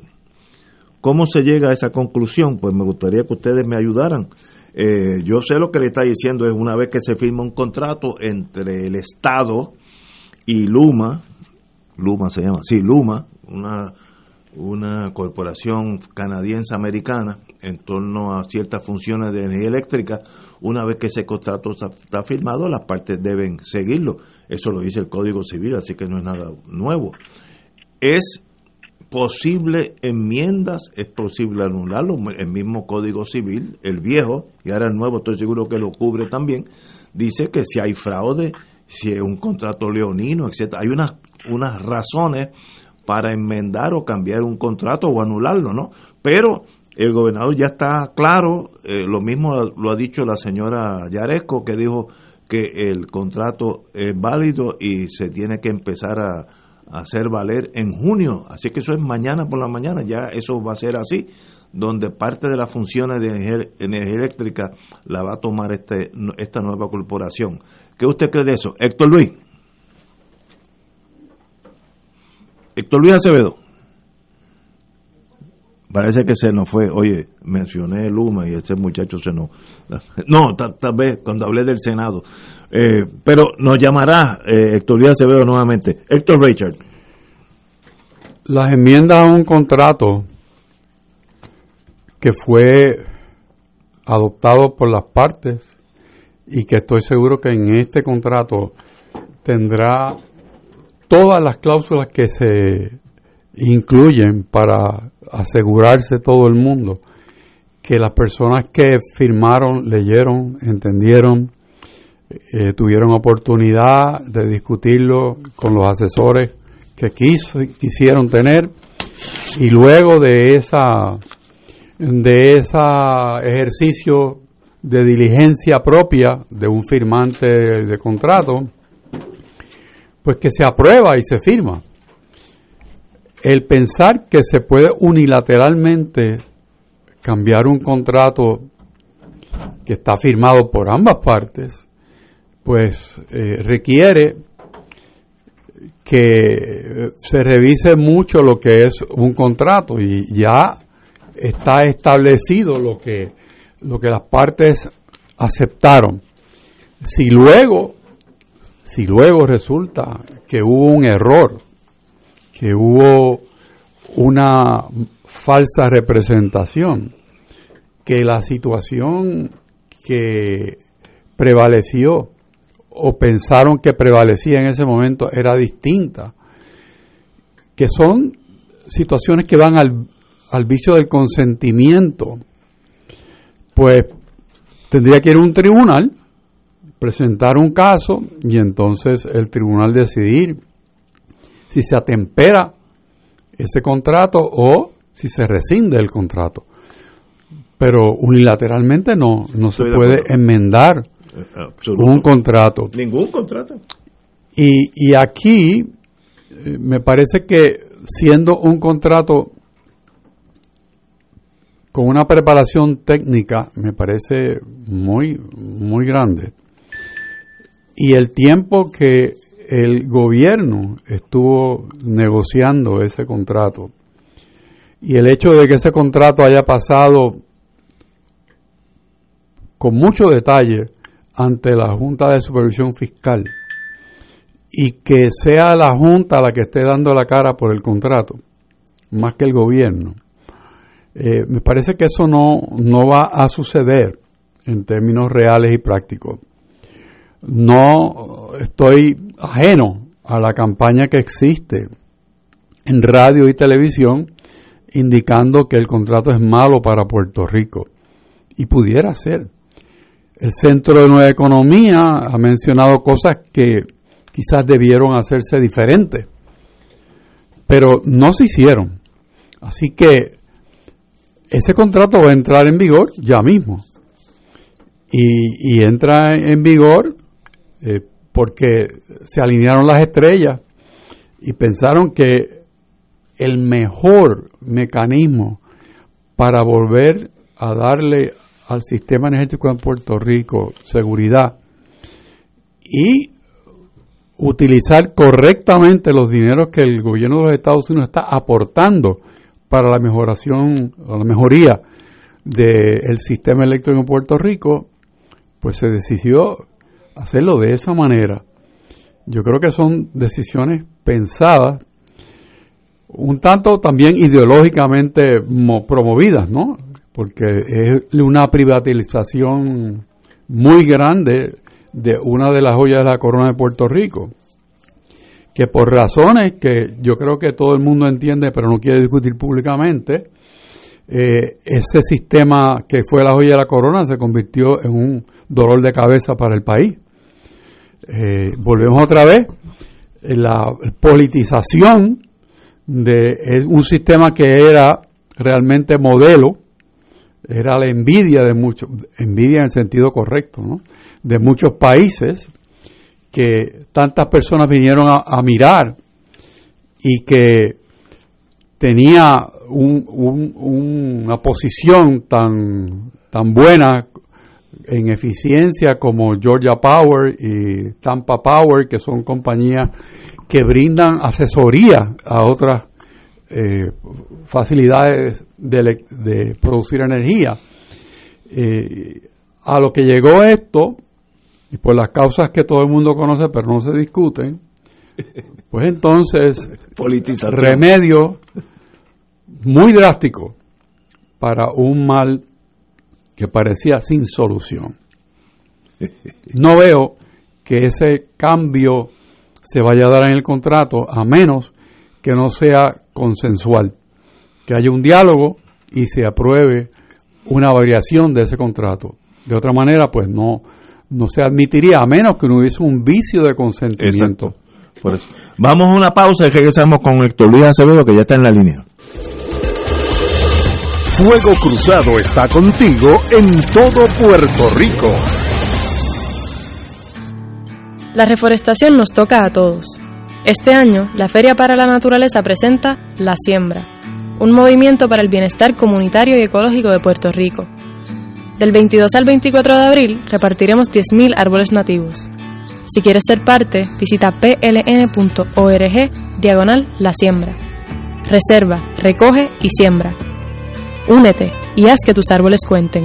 Fanático del deporte, la mejor información y el mejor análisis lo escuchas los sábados a las 2 de la tarde por Impacto Deportivo con Javier Sabat y el más completo elenco en deportes por Radio Paz 810 AM y en las redes sociales Facebook Impacto Deportivo Radio PR Twitter e Instagram Impacto underscore Deport juntos, impactando el deporte nacional. Todos los jueves Radio Paz y la Administración del Seguro Social te ofrecen un espacio informativo para orientarte y aclarar tus dudas sobre los derechos, requisitos y obligaciones para poder disfrutar de sus beneficios. Plantea tus preguntas por el 787-300-4982 y conoce antes que nadie los detalles concernientes a cambios y nuevas regulaciones, escuchando todo sobre Seguro Social con Víctor Rodríguez los jueves de 2 a 3 de la tarde por Radio Paz 810. De todo un poco, con Manolo Almeida, el más ameno en tus mañanas por Radio Paz 810 AM. De martes a viernes a las 9 de la mañana. Notas positivas, salud, ambiente, negocios y entretenimiento. De todo un poco. Martes a viernes por Radio Paz. ¡Estamos vivos! Los rotarios se preguntan antes de actuar, ¿es la verdad? ¿Es equitativo para todos los interesados? ¿Creará buena voluntad y mejores amistades? ¿Será beneficioso para todos los interesados? Mensaje del Club Rotario de Río Piedras. Buenos días familia. Es la casa a la que siempre puedes llegar sin invitación. A las 10 de la mañana, Judith Felicie es tu anfitriona para conversar sobre medicina, psiquiatría de niños y adolescentes, artes, derecho, valores y fe. Todos los días por Radio Paz 810 AM. Buenos días familia. Donde una conversación parece demasiado corta. Buenos días familia. De lunes a viernes por Radio Paz 810 AM. Y ahora continúa Fuego Cruzado. Amigos y amigas, tenemos a Luis Acevedo en la línea y estábamos analizando eh, que el gobernador ordenó, eh, indicó que enmendar el contrato de Luma a estas alturas, que ya en- casi entra en vigor, sería inconstitucional porque no hay razón para ello, etcétera, etcétera. Yo creo que paralelo, eh, la señora Yaresco indicó más o menos lo mismo, así que me da la impresión que eso ya es un hecho consumado. Héctor Luis Acevedo. y, Ri- y Ri- y Richard también, que es el más viejo y el más sabio de los tres. Eh, bueno, son tres comentarios que deseo, que deseo hacer. En primer lugar, la electricidad en Puerto Rico es clave para la calidad de vida y económica del país. Absolutamente. Rexford Togwell se dio cuenta de ello y ayudó a crear la Autoridad de Fuentes Fluviales. Esa autoridad fue el ejemplo. Yo una vez sumé los países que la habían ido a visitar y sumaban 104. Togwell encontró allá en Lajas al director de esa eh, autoridad por más de 20 años. se graduaban de ingeniería eléctrica, ingeniería civil y ambicionaba el ingeniero ir a energía eléctrica. Y el país progresó. Luego yo estoy escuchando un programa que auspiciaba el Ateneo de Puerto Rico. Y allí estaba un profesor universitario de nombre Elías Gutiérrez. Y cuando el presidente del Ateneo le dijo no, porque ahora se canceló el contrato en acueductos y regresa la autoridad de acueductos a manos del pueblo de Puerto Rico. Y entonces Elías Gutiérrez le dijo, es que esa autoridad fue expropiada. Y entonces él le dice, no, no, pero regresa al pueblo de Puerto Rico. Y dice, no, no, es que le expropiaron de adentro. No de afuera para adentro, fue de adentro para afuera. El interés allí no era el que era, que es como tú le sirves al desarrollo y a la calidad de vida de Puerto Rico. Esa pregunta se hace segunda. Y aquí nos pasó con la joya de la corona, era energía eléctrica. Y lo que vino a ser el motor del desarrollo económico, vino a ser la retranca del desarrollo económico. Los gerentes puertorriqueños de la fábrica me dicen que tanto el costo como también la inconsistencia, que para ellos es peor que el costo. O sea, porque si se detiene la energía eléctrica que a usted en su casa y en la mía, eso cuesta millones de dólares en una fábrica, en un negocio. Especialmente si los químicos no pueden bajar de, cierta temperatura. Eso son millones de dólares. El incumplimiento de las órdenes. O sea, eso no es ninguna cuestión secundaria. Por lo tanto, yo que estuve defendiendo gran parte de mi vida la propiedad pública de esa agencia, lo vi en el municipio de San Juan, que hay dos divisiones. Una es la de política pública y otra es la de ejecución.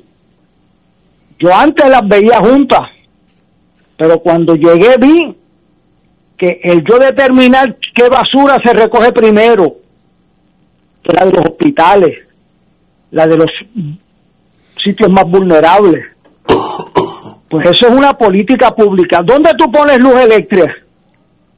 La empresa privada de por sí no pondría luz eléctrica en Utuado, ni en Maricao, ni en Adjunta, porque les cuesta más de lo que les va a producir.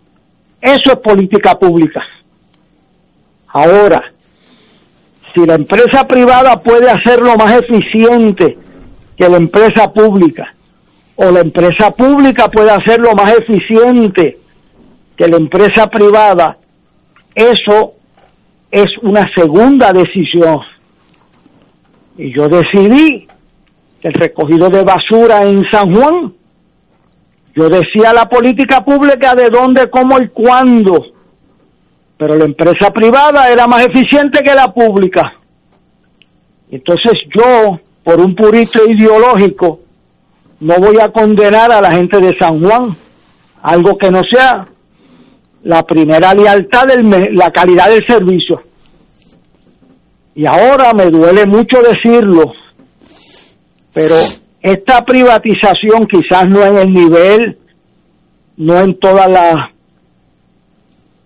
decisiones específicas de cada uno de los elementos del contrato, pero esta privatización no las buscamos, porque nosotros, porque sea pública, no puede ser ineficiente. No hay derecho a un servicio ineficiente porque sea público o privado. Si es privado y es vital y es ineficiente, pues hay que expropiarlo. Y si es público y es ineficiente, pues hay que buscar otros esquemas. En el gobierno federal se pone a competir lo público y lo privado. Yo el otro día vi a empleados de la energía eléctrica diciendo que ellos podían competir a mejor precio que los privados. Pues muy bien, pero no puede ser una cuestión ideológica. Lo único ideológico aquí es cómo se le sirve mejor a Puerto Rico. El tercer punto es que un contrato debidamente firmado no puede ser alterado caprichosamente o unilateralmente. Tanto la constitución de Puerto Rico como la de Estados Unidos, y de hecho es una de las razones por las que, las que hacen las constituciones, es para proteger la integridad de los contratos. Si usted descubre algo impropio, puede impugnar ese contrato. Si es leonino y se le ocultaron informaciones, tiene vicio de información oculta, pues usted lo puede, pero no lo puede ser porque cambió de opinión. Si hay que negociar alguna cláusula, pues hay que compensar esa negociación. Y si hay errores en ese contrato, pues se deben mejorar. Pero uno no puede dar la firma a nombre del pueblo de Puerto Rico y al otro día decir que ahora cambió de opinión y me lo cambia de nuevo. Eso no es así. Eso es inconstitucional. ¿Y por qué inconstitucional? Porque parte de lo que se rige un régimen de leyes es respetar los contratos. Si debemos mejorarlo, pues vamos a luchar y, a pagar por mejorarlo. Pero aquí se toma una decisión fundamental y hay que ver cómo le sirve bien eso al pueblo de Puerto Rico. Y lo importante aquí es los criterios de calidad de servicio. Yo veo, por ejemplo, que el escándalo que formaron con el, con el acuerdo del aeropuerto internacional, que decían hasta que se lo iban a llevar de aquí. En este mismo programa, para no estar muy lejos, pues mire, el servicio en el aeropuerto es igual o mejor del que estaba, y yo creo que mejor. Mucho mejor, eso te lo puedo decir yo. Mucho mejor. Pues eso debe alertar al oyente de que uno tiene que informarse y que hay servicios privados que son mejores que los públicos y hay servicios públicos que son mejores que los privados. Lo importante aquí es conservar la capacidad de la política pública en manos del pueblo de Puerto Rico para que la gente pobre, para que las industrias, para que los hospitales sean la prioridad y no solamente el rédito del dinero. Esa política pública tiene que estar en manos del pueblo de Puerto Rico y tener flexibilidad en que lo mejor que le sirva al país, público o privado, sean los instrumentos que usemos para servir a las causas grandes. Esa es mi opinión. Excelente, no, eh, Héctor Luis, no, no conocía tu, tu visión sobre eso, pero concuerda con la mía perfectamente. Yo, como ustedes saben, yo estuve 10 años con la General Electric y en ese mundo pues viví el mundo entero.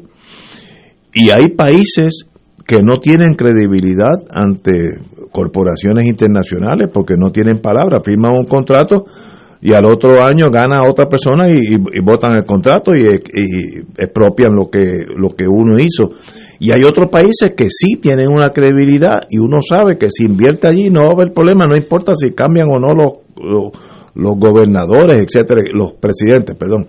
Uno de esos, voy a decir la cosa positiva nada más, es Costa Rica para General Electric, que era un sitio ideal porque no importa lo que pasara, el acuerdo al cual tú llegabas era excelente. Eh, otro era en Sudamérica, Uruguay, igual de excelente. Había otros que no se tocan ni con un palo largo, así que a la larga eso te alcanza. Si tú te, la, te firmas un contrato y por alguna cuestión política pequeña o grande, eh, sencillamente lo ignoras o expropias, etcétera, a la larga esa voz se corre en el mundo corporativo internacional y dice, allí no vaya, allí no vaya, mira, te van ofrecer Villas y Castilla, pero eso es de embuste. A diferencia de, en el caso que dije anteriormente, si te vas a Costa Rica o Uruguay, lo que tú firmes, eso se va a hacer valer. Así que ahí hay mucho más que el contrato de Luma, está la palabra empeñada de Puerto Rico. Ah, que hay alguna razón para impugnar alguna cláusula. Para eso están los tribunales, pero no es sencillamente porque cambiado el gobierno, pues ahora pensamos diferente. Esa es mi, mi posición, eh, más bien por, por la experiencia que tengo en, en, aquellos años en la, en la General Electric. Héctor. Los contratos a largo plazo, y este es uno, un plazo muy largo, tienen mecanismos de ajuste. Eh, estoy seguro que este contrato los, los debe tener, porque es lógico saber que las cosas cambian y los contratos tienen que responder cuando son de esa naturaleza, como un contrato de explotación a largo plazo o un contrato de una propiedad municipal que, tú- que se va a dedicar a un uso por 80 años, 40 años, tiene, tiene sus mecanismos de ajuste. Y además tienes que, como dueño de, de, de la red, de la cosa, que sería el pueblo de Puerto Rico, de lo que es la Autoridad de Energía Eléctrica, pues tienes que supervisar ese contrato. No es que lo vas a dejar así a lo loco. Tienes que supervisarlo y tienes que tener gente comprometida e independiente que no se dejen marear por, por los expertos estos que supuestamente tiene Luma. O sea, tú tienes que, que ejercer tu responsabilidad y tu fiducia como gobierno, mantener una estructura que sí que supervise ese, ese contrato y también que supervise la fase de generación que no está en- en- envuelta en este. Esto es cuestión de la operación, no, no de la generación. Y entonces, además, si existiera, como muy bien apunta el profesor Héctor Acevedo, algún vicio en el contrato, un, un vicio de, de esconder información o de intencionalmente hacer que una parte no pueda entender el contrato, que eso lo hay también, ¿verdad? Que es el dolo. Eh, y si eso se da, pues va al tribunal. Si resulta que el contrato es tan mal negocio, tan absolutamente mal negocio, que califica como un contrato leonino, el Tribunal Supremo de Puerto Rico ya tiene una línea de casos que manejan esos supuestos. Y lo otro es que el Estado siempre tiene el poder de expropiación. Igual que en su momento dado, para crear la Autoridad de Energía Eléctrica, el Estado expropió las franquicias que había de generación de electricidad. Que, es- así como nace el, el monopolio, que para mí es el único en el mundo que ha quebrado. Sea, yo, no- yo no entiendo cómo es que eso sucede, pero en Puerto Rico sucedió. Eso es para el libro de Guinness, definitivamente. Pues tú, tú vienes a ver que puede ejercer ese poder que tiene el Estado. Y tienes también una ley muy interesante, que es la ley de la administración de terreno, que tiene unos poderes de expropiación que son más allá de lo que normalmente eh, se conoce como la ley de expropiación de Puerto Rico. O sea, Puerto Rico tiene herramientas, tiene la capacidad para, si quiere, y subrayo, si quiere, administrar este contrato. Totalmente de acuerdo. Tenemos que ir a una pausa, amigos, y regresamos con Fuego Cruzado. Excelente, man, porque esto-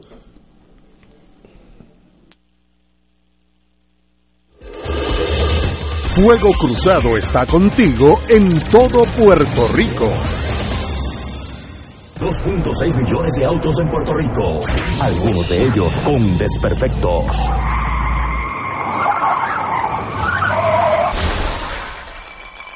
Autocontrol. Tu carro. Tu carro. Tu mundo. Lunes a viernes a las 11 de la mañana por Radio Paz 810 AM. AESA, la pequeña gigante, te invita a sintonizar su espacio radial AESA Informa. Todos los jueves a las 4 de la tarde se estará ofreciendo información relevante a los pensionados y jubilados de Puerto Rico. Te esperamos a esa imparable, auspiciado por MMM Alianza.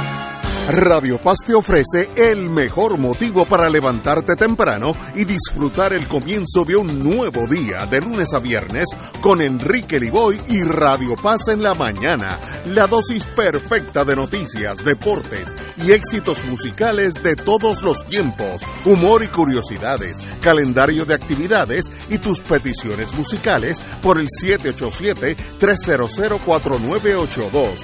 Conéctate con el 810 AM de lunes a viernes con Enrique Liboy y Radio Paz en la mañana. Del 19 al 23 de abril, Radio Paz celebrará el Radio Maratón Conquistando Almas con la fuerza del Evangelio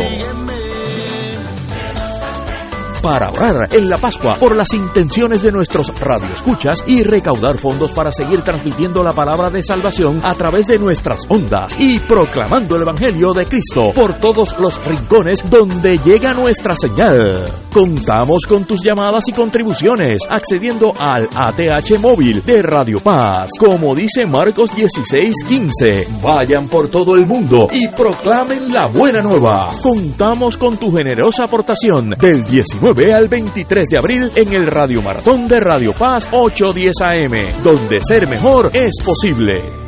En Radio Paz 810 AM agradecemos las contribuciones de nuestros oyentes recibidas a través de ATH Móvil durante esta larga cuarentena, que nos ha permitido mantenernos en el aire a pesar de la difícil situación económica que nos ha golpeado duramente. Permanecemos a flote, pero cada vez es más cuesta arriba la misión de seguir operando este ministerio radial al servicio de nuestros hermanos en la fe y nuestra iglesia. Ahora más que nunca necesitamos de tu solidaridad. Entrando a la aplicación ATH móvil de la siguiente manera. Paso número 1, marca Pay Business. Paso 2, busca Radio Paz 810. Número 3, escribe la cantidad del donativo. Y número 4, presiona enviar. Muchas gracias por tu ayuda y mil bendiciones ahora y siempre.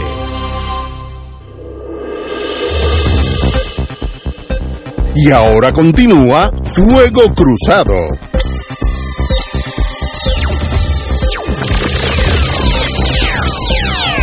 Como tenemos aquí un ex militar también, Héctor Luis Acevedo, voy a hacerle una, observación de algo que sale hoy en la prensa. El, el presidente Biden anunció hoy el retiro de tropas norteamericanas de Afganistán para septiembre 11, eh, terminando la guerra más larga en la historia de los Estados Unidos, que ya lleva 20 años en combate. Compañero doctor Luis, ¿qué usted me tiene que decir sobre eso? El presidente Biden ha tomado una decisión de concluir el tener tropas en Afganistán. El otro día yo le pregunté a mis estudiantes que cuánto se recordaban del 9-11. Ninguno porque todos tienen 20 años o menos. El más viejito tenía 3 años. Ay Dios. Ahí se da cuenta Ignacio, para no decir Richard, como pasa el tiempo. Yo todavía me recuerdo ver el segundo avión dándole a la dándole a la segunda torre de Mera cuando alguien me dice, mira, tumbaron una torre y prendimos el televisión y vi el segundo pasándole por detrás y metiéndole a la torre gemela. Yo me acuerdo eso como ahora mismo. Y entonces se lo dicen a Bush y Bush no sabe cómo reaccionar, lo montan en un avión con rumbo indefinido. Y me recuerdo también la reacción en mi universidad donde varios, la mayoría de los académicos, incluyendo un profesor puertorriqueño de Princeton, que vino aquí a decir que eso no se sabía quién había sido, que eso era el Mossad o la CIA.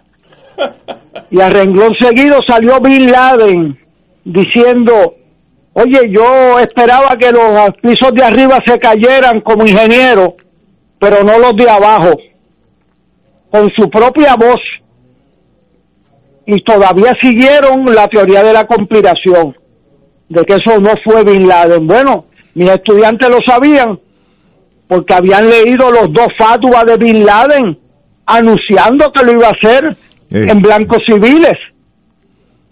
Eh, o sea que hay que tener cuidado de no ser capturado por las teorías de conspiración por encima de los hechos Estados Unidos se mete en Afganistán porque de ahí salieron Al Qaeda, reclutó 20 jóvenes creyentes, como señala el Fadua número uno, en que era su deber religioso, el martirio, eran jóvenes educados.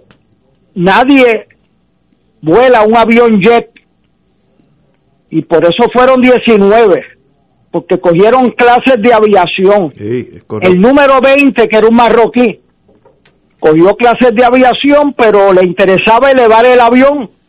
Pero cuando le llegaron las clases de aterrizarlo, dijo, no, no me interesa. y entonces el director de la escuela llamó al FBI. Y por eso fueron 19 y no 20, porque lo arrestaron, porque se confesó. Y dijo, no, me interesa elevarlo, pero no aterrizarlo. Eh, y aquí hubieron en septiembre 11 cuatro aviones que fueron secuestrados con unos cuchillitos de abrir paquetes. Y los estrellaron con uno contra el Pentágono que es un objetivo militar. Y yo en eso estoy bien claro que eso es un objetivo militar igual cuando yo estuve en el ejército uno sabe que uno está en combate Ahora, meterle a dos terres gemelas de civiles un lunes a las nueve y media de la mañana no es como dijo un profesor universitario que era un acto simbólico. Simbólico es cuando usted le da la, a la Estatua de la Libertad a las tres de la mañana un domingo. Después coger un borracho o un conserje. Pero a las nueve y media de la mañana un lunes usted va a matar miles de personas inocentes. ¿Cómo pasó? Como pasó. Así que igualarlos es una ofensa a la verdad. Es un acto claramente injustificable. El del Pentágono, yo lo entiendo, usted está en una guerra, usted mata a los militares. Y yo soy blanco, y usted también si está vestido de uniforme también. Ahora, Estados Unidos va a a buscar a los de Al Qaeda y a los talibanes que los protegieron. Y por eso fue esa guerra, que han habido unas cuantas películas, pero esa guerra se ha estancado por 20 años y sigue muriendo gente. Hicieron un acuerdo los americanos con el talibán, donde los talibanes se comprometían a no alojar grupos que atacaran Estados Unidos. O sea, que, que los mantendrían como una lucha interna. Y ese acuerdo, que lo firma un embajador americano de procedencia afgana, pues para los americanos cumple su objetivo primario, que es proteger a Estados Unidos. Ahora, lo que va a pasar con el régimen afgano electo y dividido Puede ser como Vietnam o puede ser como otros lugares donde se ha mantenido un régimen intermedio, sobreviviendo con ayuda indirecta. Ahí pues esa contestación no la sabe ni Ignacio. Eh, pero salvo que fortalezcan en estos meses eh, y dejen una presencia mínima, eh, el régimen afgano se va a debilitar frente al del talibán. De eso no hay y duda. si los talibanes cumplen su promesa de no exportar ataques a Estados Unidos, pues eso también es otra pregunta abierta.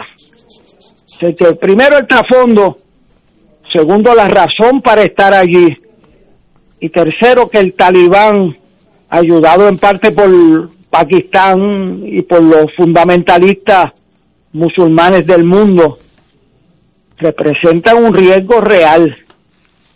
Si se puede salir, eh, no puede adoptarse a mientras la, la teoría esa del avestruz, porque el avestruz llegó a Nueva York y tumbó primero el World Trade Center y luego las Torres Gemelas, el Pentágono, e iban para el Capitolio o la Casa Blanca. Pero ese avión lo estrellaron los propios pasajeros. Así que la actitud esa de no medir las consecuencias de sus ausencias es peligrosa. El sacar los soldados de allí, todo el mundo lo quiere tener, pero no estoy seguro que el discurso y la realidad vayan de la mano. Estoy de acuerdo contigo. Tenemos que ir a una pausa y regresamos con don Héctor Richard. Fuego Cruzado está contigo en todo Puerto Rico. Cómprame un sistema solar y escúchame aquí en Radio Paz. Todos los viernes a las 4 y 30 de la tarde. Te espero para que me cuentes tus inquietudes acerca de placas solares con baterías. Comunícate conmigo. Soy Luis Enrique al 787-536-7938 de Solar Store. Cómprame un sistema solar.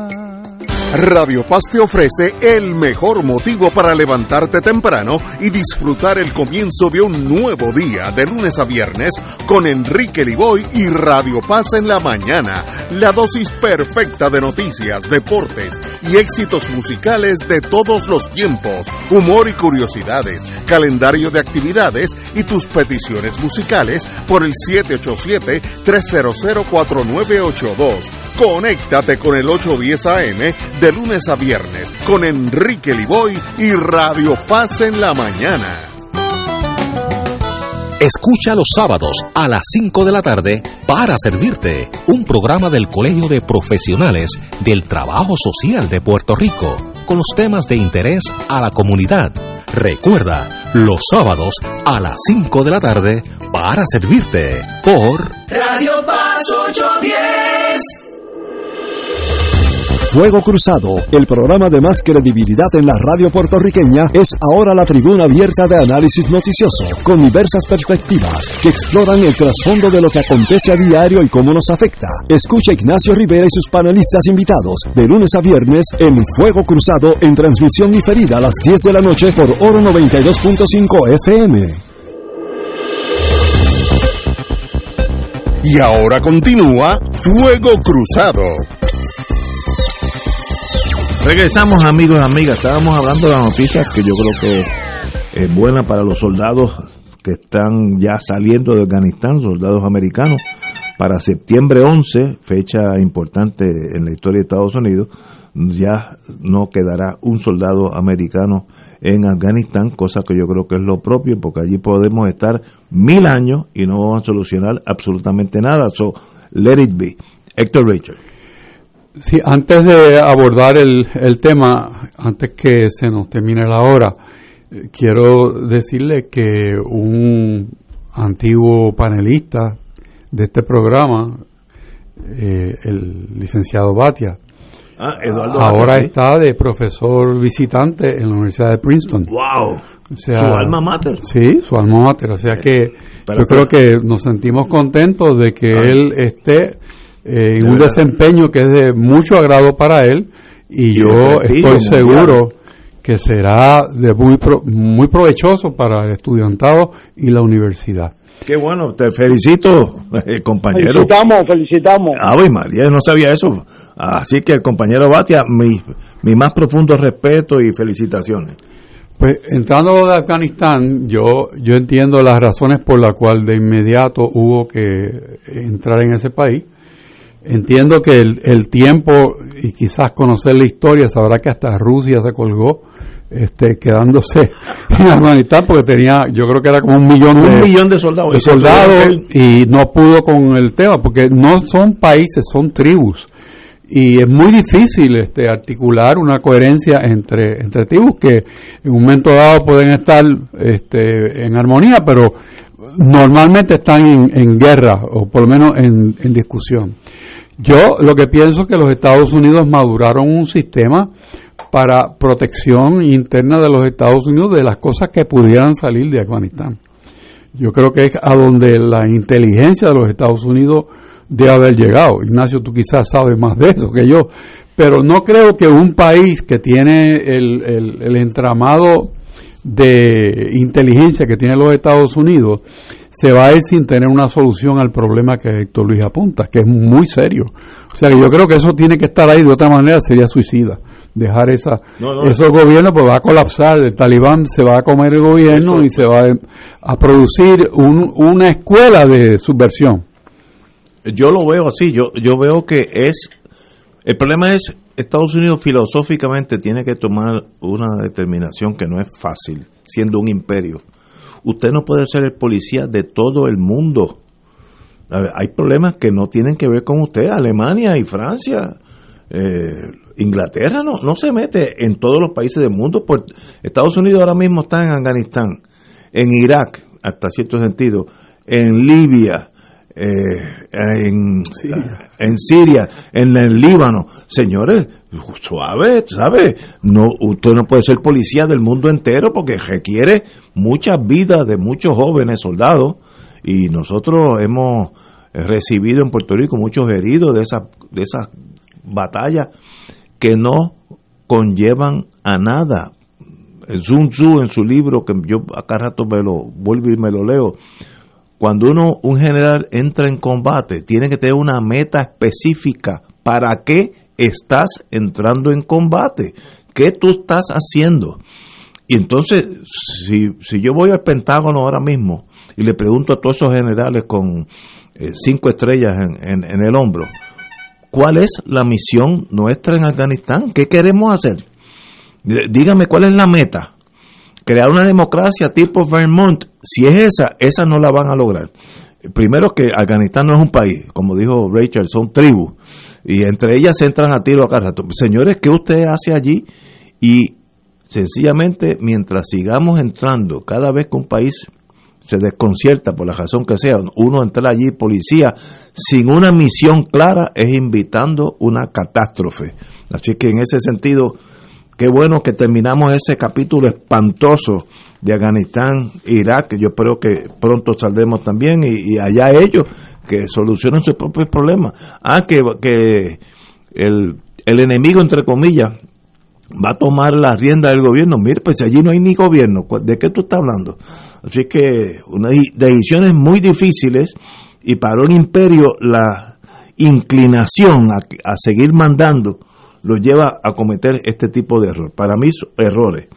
Bueno, nos quedan cinco minutos. Hay un tema que yo creo que es importante y es lucharán por la acreditación. En este caso estamos hablando de la Facultad de Ciencias Médicas, eh, el currículum, el programa de neurocirugía, que es de las de las eh, especialidades más complejas en, la, en, el, en el mundo de la medicina y nosotros ya estábamos en probatoria y sencillamente recibieron una carta eh, que le van a, retirar la acreditación para el año que viene si no hay unas correcciones eh, drásticas.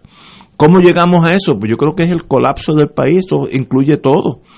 Yo estoy seguro, y sin examinar este tema, que no lo conozco, falta de equipo, falta de profesorado eh, a tiempo completo, eh, facilidades para los para los eh, estudiantes, etcétera, etcétera. Si no, si esa élite médica, élite, tú no la cuidas, se van para otros colegios porque esa gente van a ser neurociudadanos aquí o en Kentucky o en California. Así que no, es un, un tipo de estudiante que es fácilmente eh, emigrante porque tiene talento para ir a donde quiere. ya son médicos y sencillamente el colapso de Puerto Rico se va a tragar la Facultad de Medicina en el área de neurocirugía. Una tragedia para Puerto Rico. Héctor Luis Acevedo. Bueno, esa es la peor noticia que vino en el día de hoy. Ya nos habían dado una probatoria, que eso es la forma en que avisan por dónde vienen y ahí nosotros tenemos grandes neurocirujanos, incluyendo un exsecretario de salud. Así fue. Este, el director de cirugía, doctor Latayadi, quien fue médico, quien me, operó a mí eh, dice que ellos desconocen el contenido de la carta, la- las razones, porque cumplieron supuestamente con todas las los requerimientos de la probatoria. Eso hay que darle mucha atención porque por donde viene una vienen otras. Y entonces el resultado de eso es que lo vimos con la tarjeta de salud, que bajan los hospitales que dan residencia en Puerto Rico, baja el número de residencia, se van nuestros estudiantes a hacer la residencia en Estados Unidos y no regresan nada más que unos pocos, porque son buenos estudiantes y en Estados Unidos hacen falta buenos médicos y pagan el doble o el triple Eh, así es. y entonces el país queda a expensa de su gran logro, que es la Escuela de Medicina de Puerto Rico, eh, debilitarla en sus instituciones. En Puerto Rico no habían escuela de medicina hasta 1950. Se enviaban los médicos a prepararse fuera y se logró la primera escuela de medicina que ha graduado miles de excelentes médicos. Y ese uno, esa, esa sí que es la prenda de la corona de la educación puertorriqueña, porque nuestro pueblo depende de eso. En el 1950, el 70% de nuestros ciudadanos morían sin ver un médico. Así es correcto. Ahora deciden que eh, morimos por ver demasiado.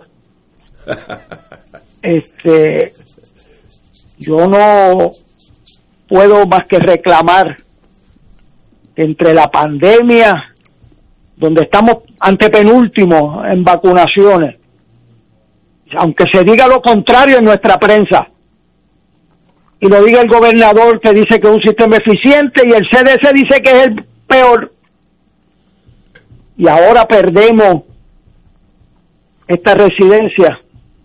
Esto requiere de la legislatura y del gobernador Correcto. Muy bien. la atención, los recursos, el interés en que esto es un proceso estratégico vital para la vida del puerto de puertorriqueño. Vamos a dedicarle el tiempo a las cosas importantes, Esta es los recursos y esta es una. Esta es una. Eh, tenemos que irnos, desgraciadamente el tiempo nos traiciona. Eh, así que será hasta mañana a las 17 horas. Muchas gracias a los compañeros, a los dos Héctor. Eh, hasta mañana, amigos. Muy buenas tardes y saludos a los amigos de Tampa que me dicen que están escuchando Fuego Cruzado. Sí. Cuidado, eh, eh, gente buena. Hasta mañana, amigos.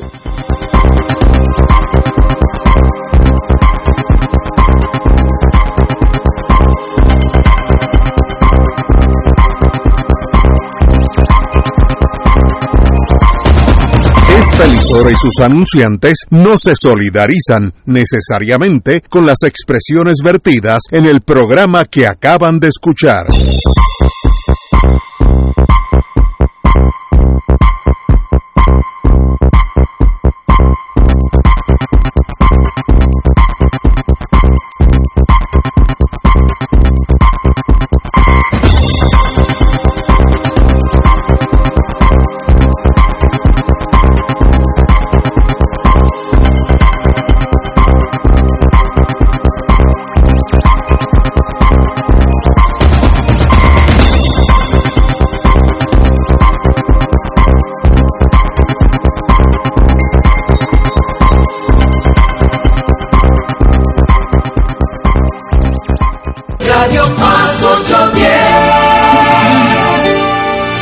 Del 19 al 23 de abril, Radio Paz celebrará el Radio Maratón Conquistando Almas con la fuerza del Evangelio.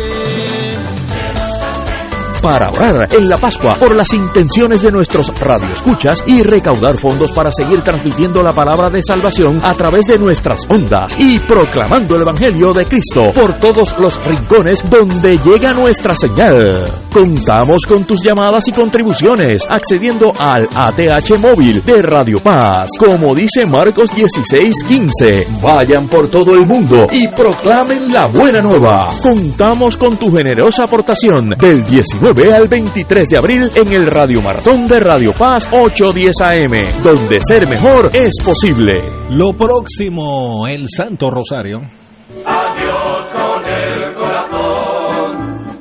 Descubre cómo vivir la riqueza de la gracia y la paz compartida con tus hermanos y hermanas, sintonizando el programa Encuentro con Cristo y los Hermanos, producido por el movimiento Cursillos de Cristiandad. Reflexión, testimonios, historia y avisos de las principales actividades en las comunidades de fe y de base. Recuerda, todos los miércoles de 7 y 30 a 8 de la noche, Encuentro con Cristo y los Hermanos por Radio Paz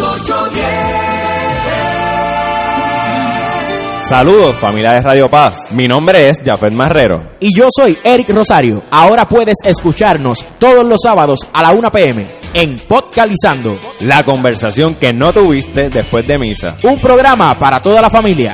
Búscanos en las redes sociales como Influenzando y recuerda, Hagamos viral a Jesús. Radio Paz 810. Cada familia es un tesoro que debes proteger. Por eso escuchas Radio Paz 810, WKBM San Juan, donde ser mejor es posible. Radio Paz 810.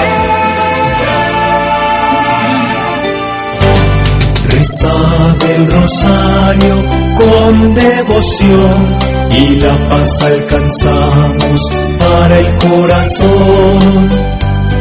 Por eso contemplemos la vida de Jesús, desde su bautismo nos irradia con su luz.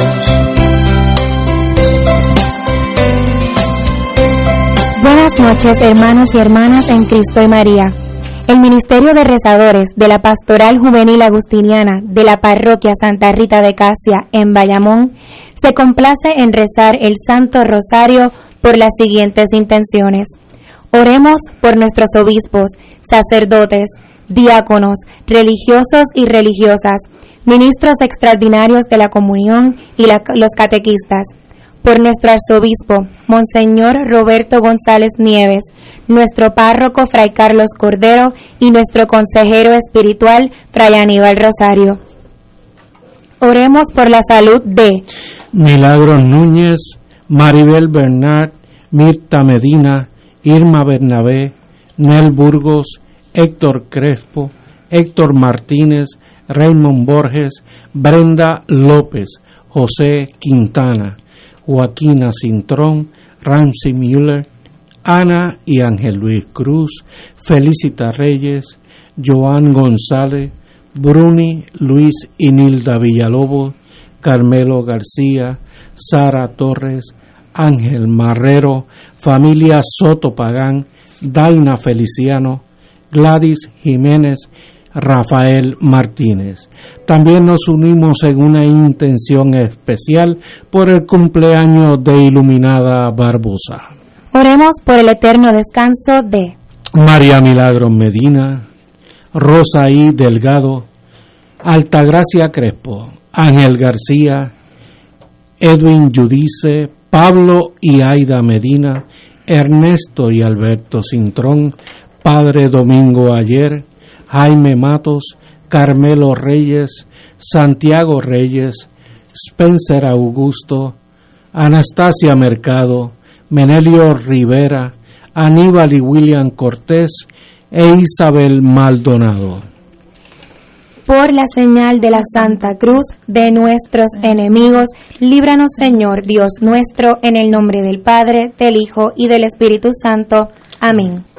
Señor mío Jesucristo, Dios y hombre verdadero, Creador, Padre y Redentor mío, por ser tú quien eres y porque te amo sobre todas las cosas, a mí me pesa haberte ofendido y propongo firmemente nunca más pecar, confesarme, cumplir la penitencia que me fue impuesta y apartarme de todas las ocasiones de ofenderte.